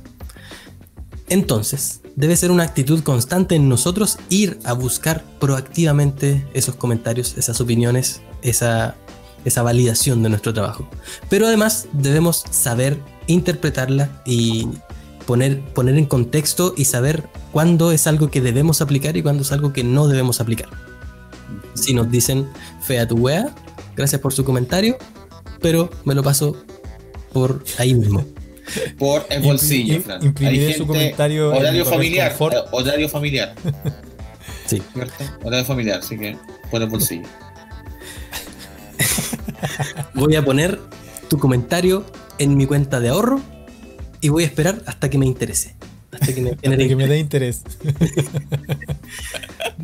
Pero también hay que saber cuándo es un comentario útil que viene de parte del cliente y sobre todo en la era de la tecnología en la que vivimos, eh, saber interpretar también el feedback no verbal que nos dan nuestros usuarios en caso de que estemos trabajando en algo, en algo tecnológico. ¿A qué me refiero con feedback no verbal?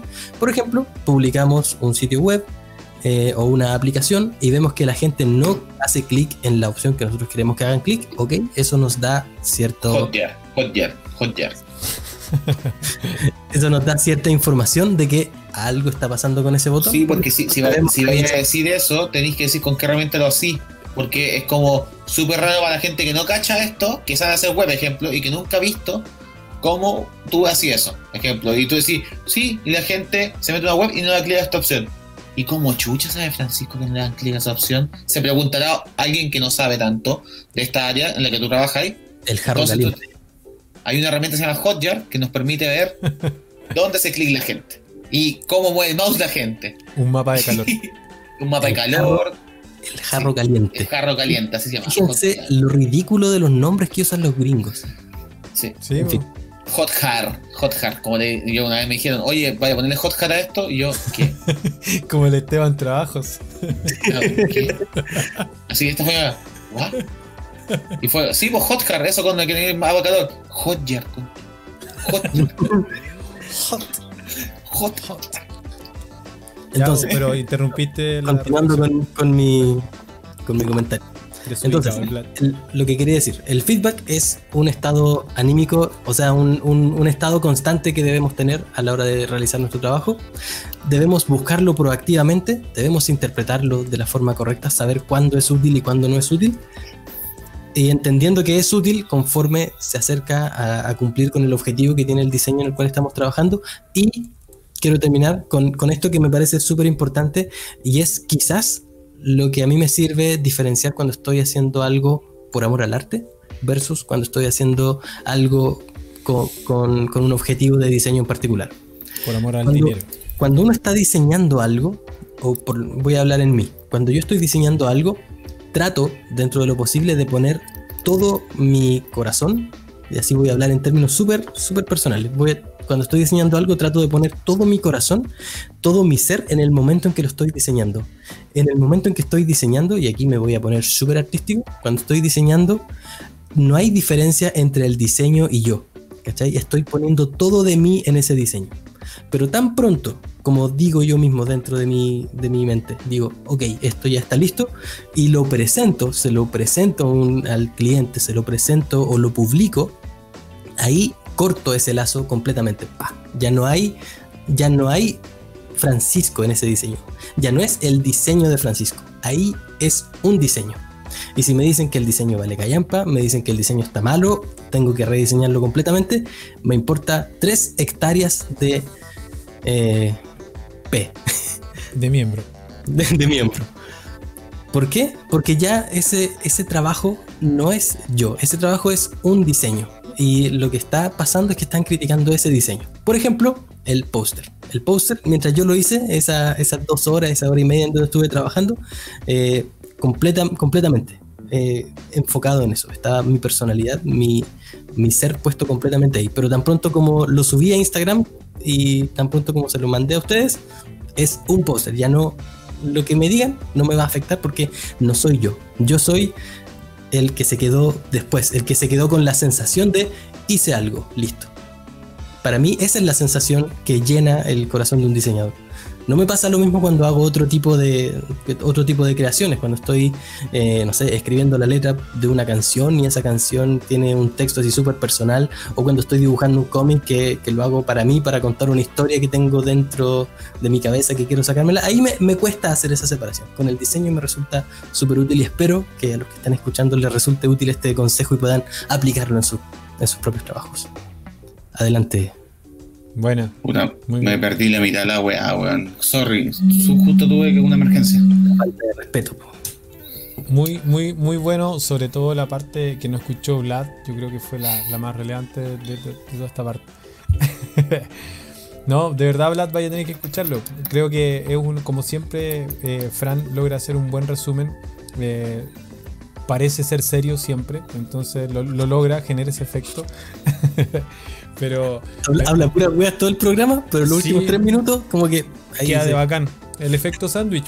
Dice Claro. una hueá buena con sus rimas, después Una mierda de programa, y cierra con Y una hueá después bacán. no, buena. Efecto sándwich, ya te cachamos. Gracias nadie, porque gracias a ti Sí. ahora sabemos que este buen hace siempre en los programas. Ya, Vlad, ¿querís, querís tú ir con la conclusión? ¿Voy yo? Eh, ¿Vas a ir al baño o no? ¿Te limpias? No, no, no. No, no, no, es que te, te contaré, te contaré. Como, yo voy a contar a, mi, a, a la audiencia, a mi audiencia. A mi audiencia le voy a contar que estamos justo en época de cyber y este hombre está muy estresado, muy estresado. Está hasta el lobby, así hasta las masas. Entonces anda corriendo para arriba y para abajo porque hay que cerrar sitios y cosas, y, ¿tú ¿cachai? Por las gajes del oficio. Y un muy buen amigo mío, dentro de esta situación, me vio tan estresado, me dijo, amigo, yo te he mandado un regalo para que mientras estés estresado, por último, estés contento. Y me mandó un chocolate. Y me dijo por WhatsApp, oye, sale a buscar un Rappi que te mandé. Y yo, oh, weón, súper emocionado. ¿Viste? Y me mandó un chocolatito. Qué lindo. Así que agradezco el gesto. Gracias, Toñito. I love you. Ya. Eh, entonces, eh, ¿Hay chocolate dentro de ese envase? hay chocolate, hay chocolate, hay chocolate. Drogas. Chocolate imagina, eh? No, no, no, chocolatito, chocolatito. no. chocolate, choco, uh, de canela. de canela. Ya, ya, voy a hacer mi conclusión. Mi conclusión final eh, es una tesis que he elaborado en base a un marco teórico, el cual podrá estar disponible en www.meimporta.cl. ¿Cierto? Ya no, eh, entonces, hablando en serio. hablando en serio, en serio. Yo creo que dar feedback es súper importante y yo creo que es muy importante dos cosas. Lo primero es que eh, si tú quieres estar preparado para un feedback, es importante que vayas practicando. Eh, que practiques con, eh, ejemplo, tus seres más cercanos, seres queridos. Ejemplo, no hay mejor feedback que el que te pueda dar un hermano, un primo, alguien con mucha confianza, que es capaz de decirte fea tu wea. Y, que a ti no te moleste. Porque si te molesta el fea tu wea, aunque te moleste que diga, oye, ¿sabéis qué? No, yo no encuentro bonito primo, o no lo encuentro bonito hermano, ahí como que si no eres capaz de comerte esa parte del ego donde una persona con mucha confianza a ti te dice eso, ¿qué puede pasar de una persona que no conoces? Te va a frustrar. Entonces es importante empezar a practicar, ¿cierto? El que tenga un feedback y el que tú también saber pedir feedback. Hola, ¿sabéis qué? Necesito que me indiques, ejemplo, eh, ¿qué te parece el color azul que le puse al, al- al diseño, ejemplo? Ah, y que la otra persona diga, no, es que no me gusta el chocolate, nada que ver. Entonces, ese feedback no tomarlo en cuenta, pero sí toman en cuenta cuando si la persona dice, ¿sabéis que yo creo que el azul está muy fuerte? Yo no sé diseño, van a decir, pero yo encuentro que está muy fuerte. Y, y solamente ese feedback es un feedback positivo, el cual podemos tomar, rescatar y transformarlo, ¿cierto? En que quizá nos equivocamos en la paleta y replantearla. Un ejemplo, y lo otro es que eh, prepararse también. Yo, nosotros con el, con el Fran, con el Joel, siempre somos como bastante amigos de, de, mirar, de mirar portafolios de afuera. Como de andar metido en dribble, en Behance. El Fran dice, el Fran levanta la ceja, pero el Fran siempre, siempre, siempre, siempre tú lo encontrás con algo de afuera es el diseñador chileno, ¿cierto? Que yo lo, ubico, ¿cierto? Que más contacto con otros diseñadores de afuera, yo veo que siempre en charlas, en, en video. Entonces, es importante empezar también a mirar un poquito más afuera lo que hacen los demás para al momento que llegue el feedback, ¿cierto? Nos llega un buen feedback porque de repente afuera hay cosas que nosotros como diseñadores por nuestra cultura, por nuestra idiosincrasia, no manejamos bien. Es importante empezar a mirar para afuera y decir, ¿sabéis cómo lo están haciendo afuera? Lo hacen de esta manera y tomar esas metodologías y empezarlas a, traerlas. O darse el trabajo como, ¿cierto? como escuela, como nosotros, como diseñadores, ya como colegio de diseñadores, de mejorar todo esto. Ahora, no vamos a entrar en el tema del colegio de diseñadores. Nosotros como colegio. No, pues nosotros en general, en general, así como la profesión, los diseñadores en general, ¿cierto? Como gremio. Pero, como gremio, eso, eso, como gremio. Pero es importante eso, o sea, eh, ver con lo que se ocupa fuera para el feedback, las herramientas, cómo se da esto, y también aprenderlo, practicarlo y no frustrarse. Lo principal es no frustrarse. Yo creo que eso es lejos es lo mejor. No, aprender a no frustrarse y saber levantarse ante las críticas negativas de repente, que no son feedback, son críticas negativas. Levántate y anda. Lázaro.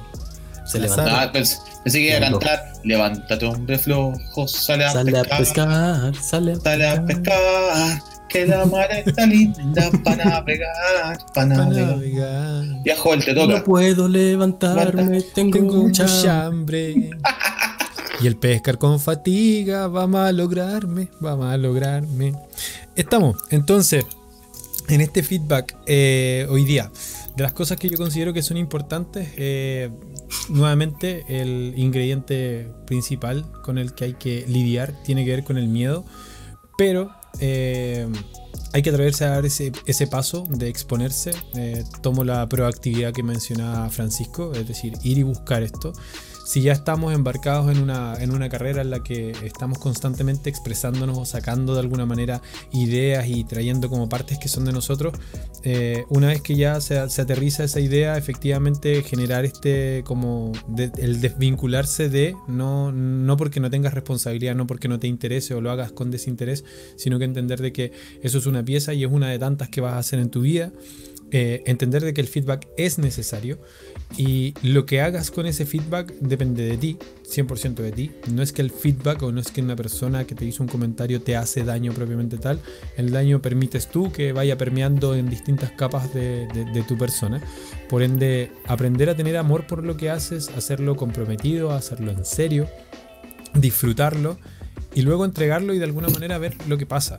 Eh, es igual como aceptarse uno. me gusta el, ejercicio de, aceptarse uno como es, con sus limitantes, con las cosas buenas, las cosas malas, porque hay personas que así nos aman y primero que nosotros, primero que todos nosotros nos tenemos que amar y en ese sentido nuestro trabajo somos los primeros que tenemos que criticarlo. ¿Cachai? Entonces, eh, desde ese punto de vista es como salten. ¿Cachai? Atrévete, salta y busca constantemente este ejercicio. Búscalo constantemente cuando alguien te diga algo que te hace, que te hace sentir mal o que te hace daño, eh, trata de alguna manera de hacer la pausa mental, de tomar eso, dejarlo ahí ordenadito y en algún minuto abordarlo, enfrentarlo. Pero no te agobies, no, no, no irte como en, la profunda de y quedarte ahí como pegado dándole vueltas. Yo me quedo pegado con ideas por años realmente. Pero que no te detengan, ¿cachai? Que no te detengan. Y siempre de los comentarios que te lleguen, trata de sacar algo bueno y algo malo, siempre, tratar de jugar con eso. Eh, también es bueno, ¿quién te lo dice? ¿Por qué lo dice? Dar feedback eh, creo que es tan relevante como pedirlo en ese sentido, eh, aprender a hacerlo con ese, con ese tacto, entonces preguntarse para qué, por qué y cómo de alguna manera te dan ese feedback, ¿Quién, quién lo está haciendo, por qué te quiere dar un feedback, por qué te querría decir algo pesado a una persona. Y eso te ayuda a poner las cosas en perspectiva. Eh, y por otro lado, diferenciar cuando es el comentario es hacia ti o tú haces un comentario hacia la persona versus cuando lo haces hacia el trabajo específico. Lo mencionó también Vladimir. O sea, aprender a hacer esa diferenciación. Pero el único camino en esto es exponerse, es hacerlo, es ir y buscar de alguna manera ese momento. Y insisto, no va a pasar nada. Y que alguien te diga algo malo, tranqui.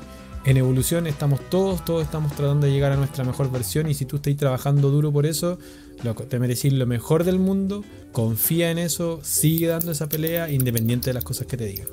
Eso, creo. A no ser que seas un desgraciado racista y, todas las cosas que sí merecen completamente funa hoy día. yo, creo, yo creo que de eso ya saben.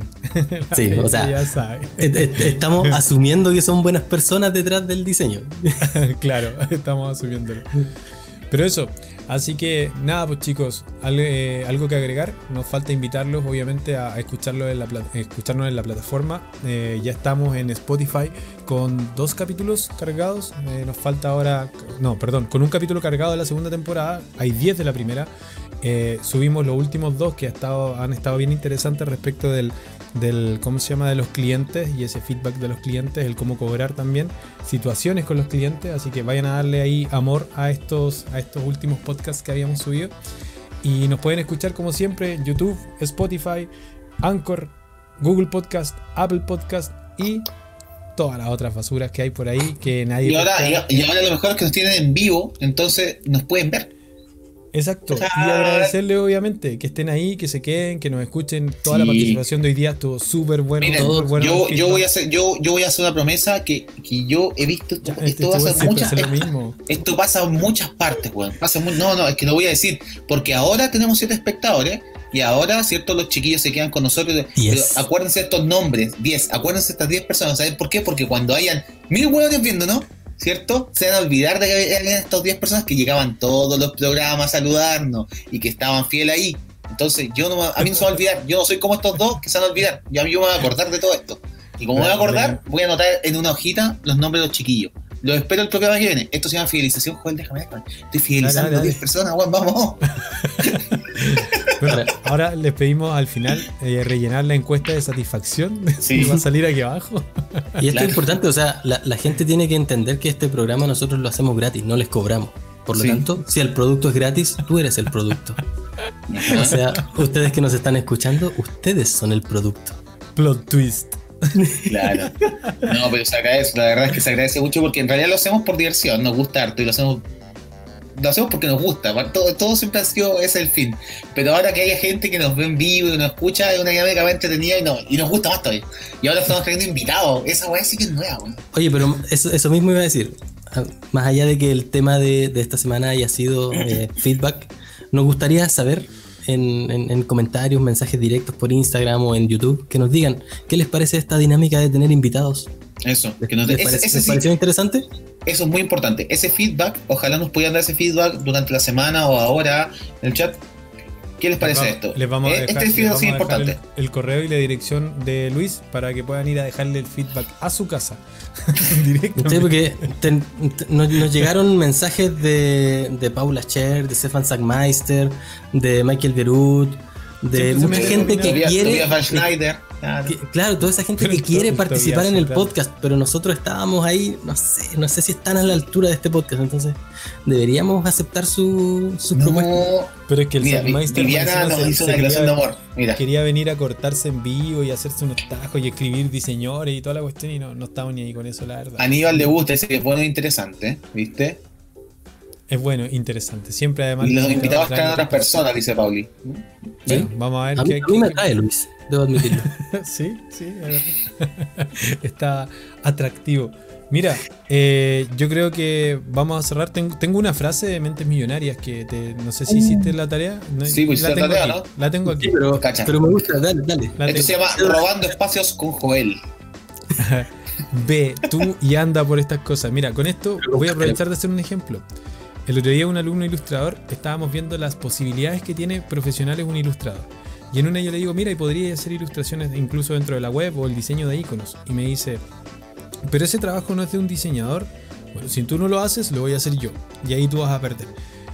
Creo que tenemos que ir y tomar algunos espacios, de repente adueñarnos de algunas cosas, a, ver, a atreverte, o sea, atreverse a ir un poco más allá y agarrar y robarte nomás la cuestión. Así que la frase ahora es mía. Ahí voy, ¿están listos? Vamos. No, Sí, no, capitán, no, estamos listos. No van a decir nada más porque después de esto terminamos. Sí, no, te, te iba a preguntar si no la querías compartir en pantalla. Ah, no, así nomás. Ya, Voy a- dale. La, la escribí yo. Va, va a quedar, va a quedar ahí en la duda si es original o es. Pero no importa, está bien. No importa. ¿sí? Está bien. Yo a veces, yo a veces escri- escribo cosas. Mentes millonarias poderosas ese sería el mío, sí. Lo mío es poderoso. En esta nueva era, tener un empleo no significa tener un futuro. Esto fue Diseñores. Nos vemos. Chao. Chao. Ahora somos los ocho, chao.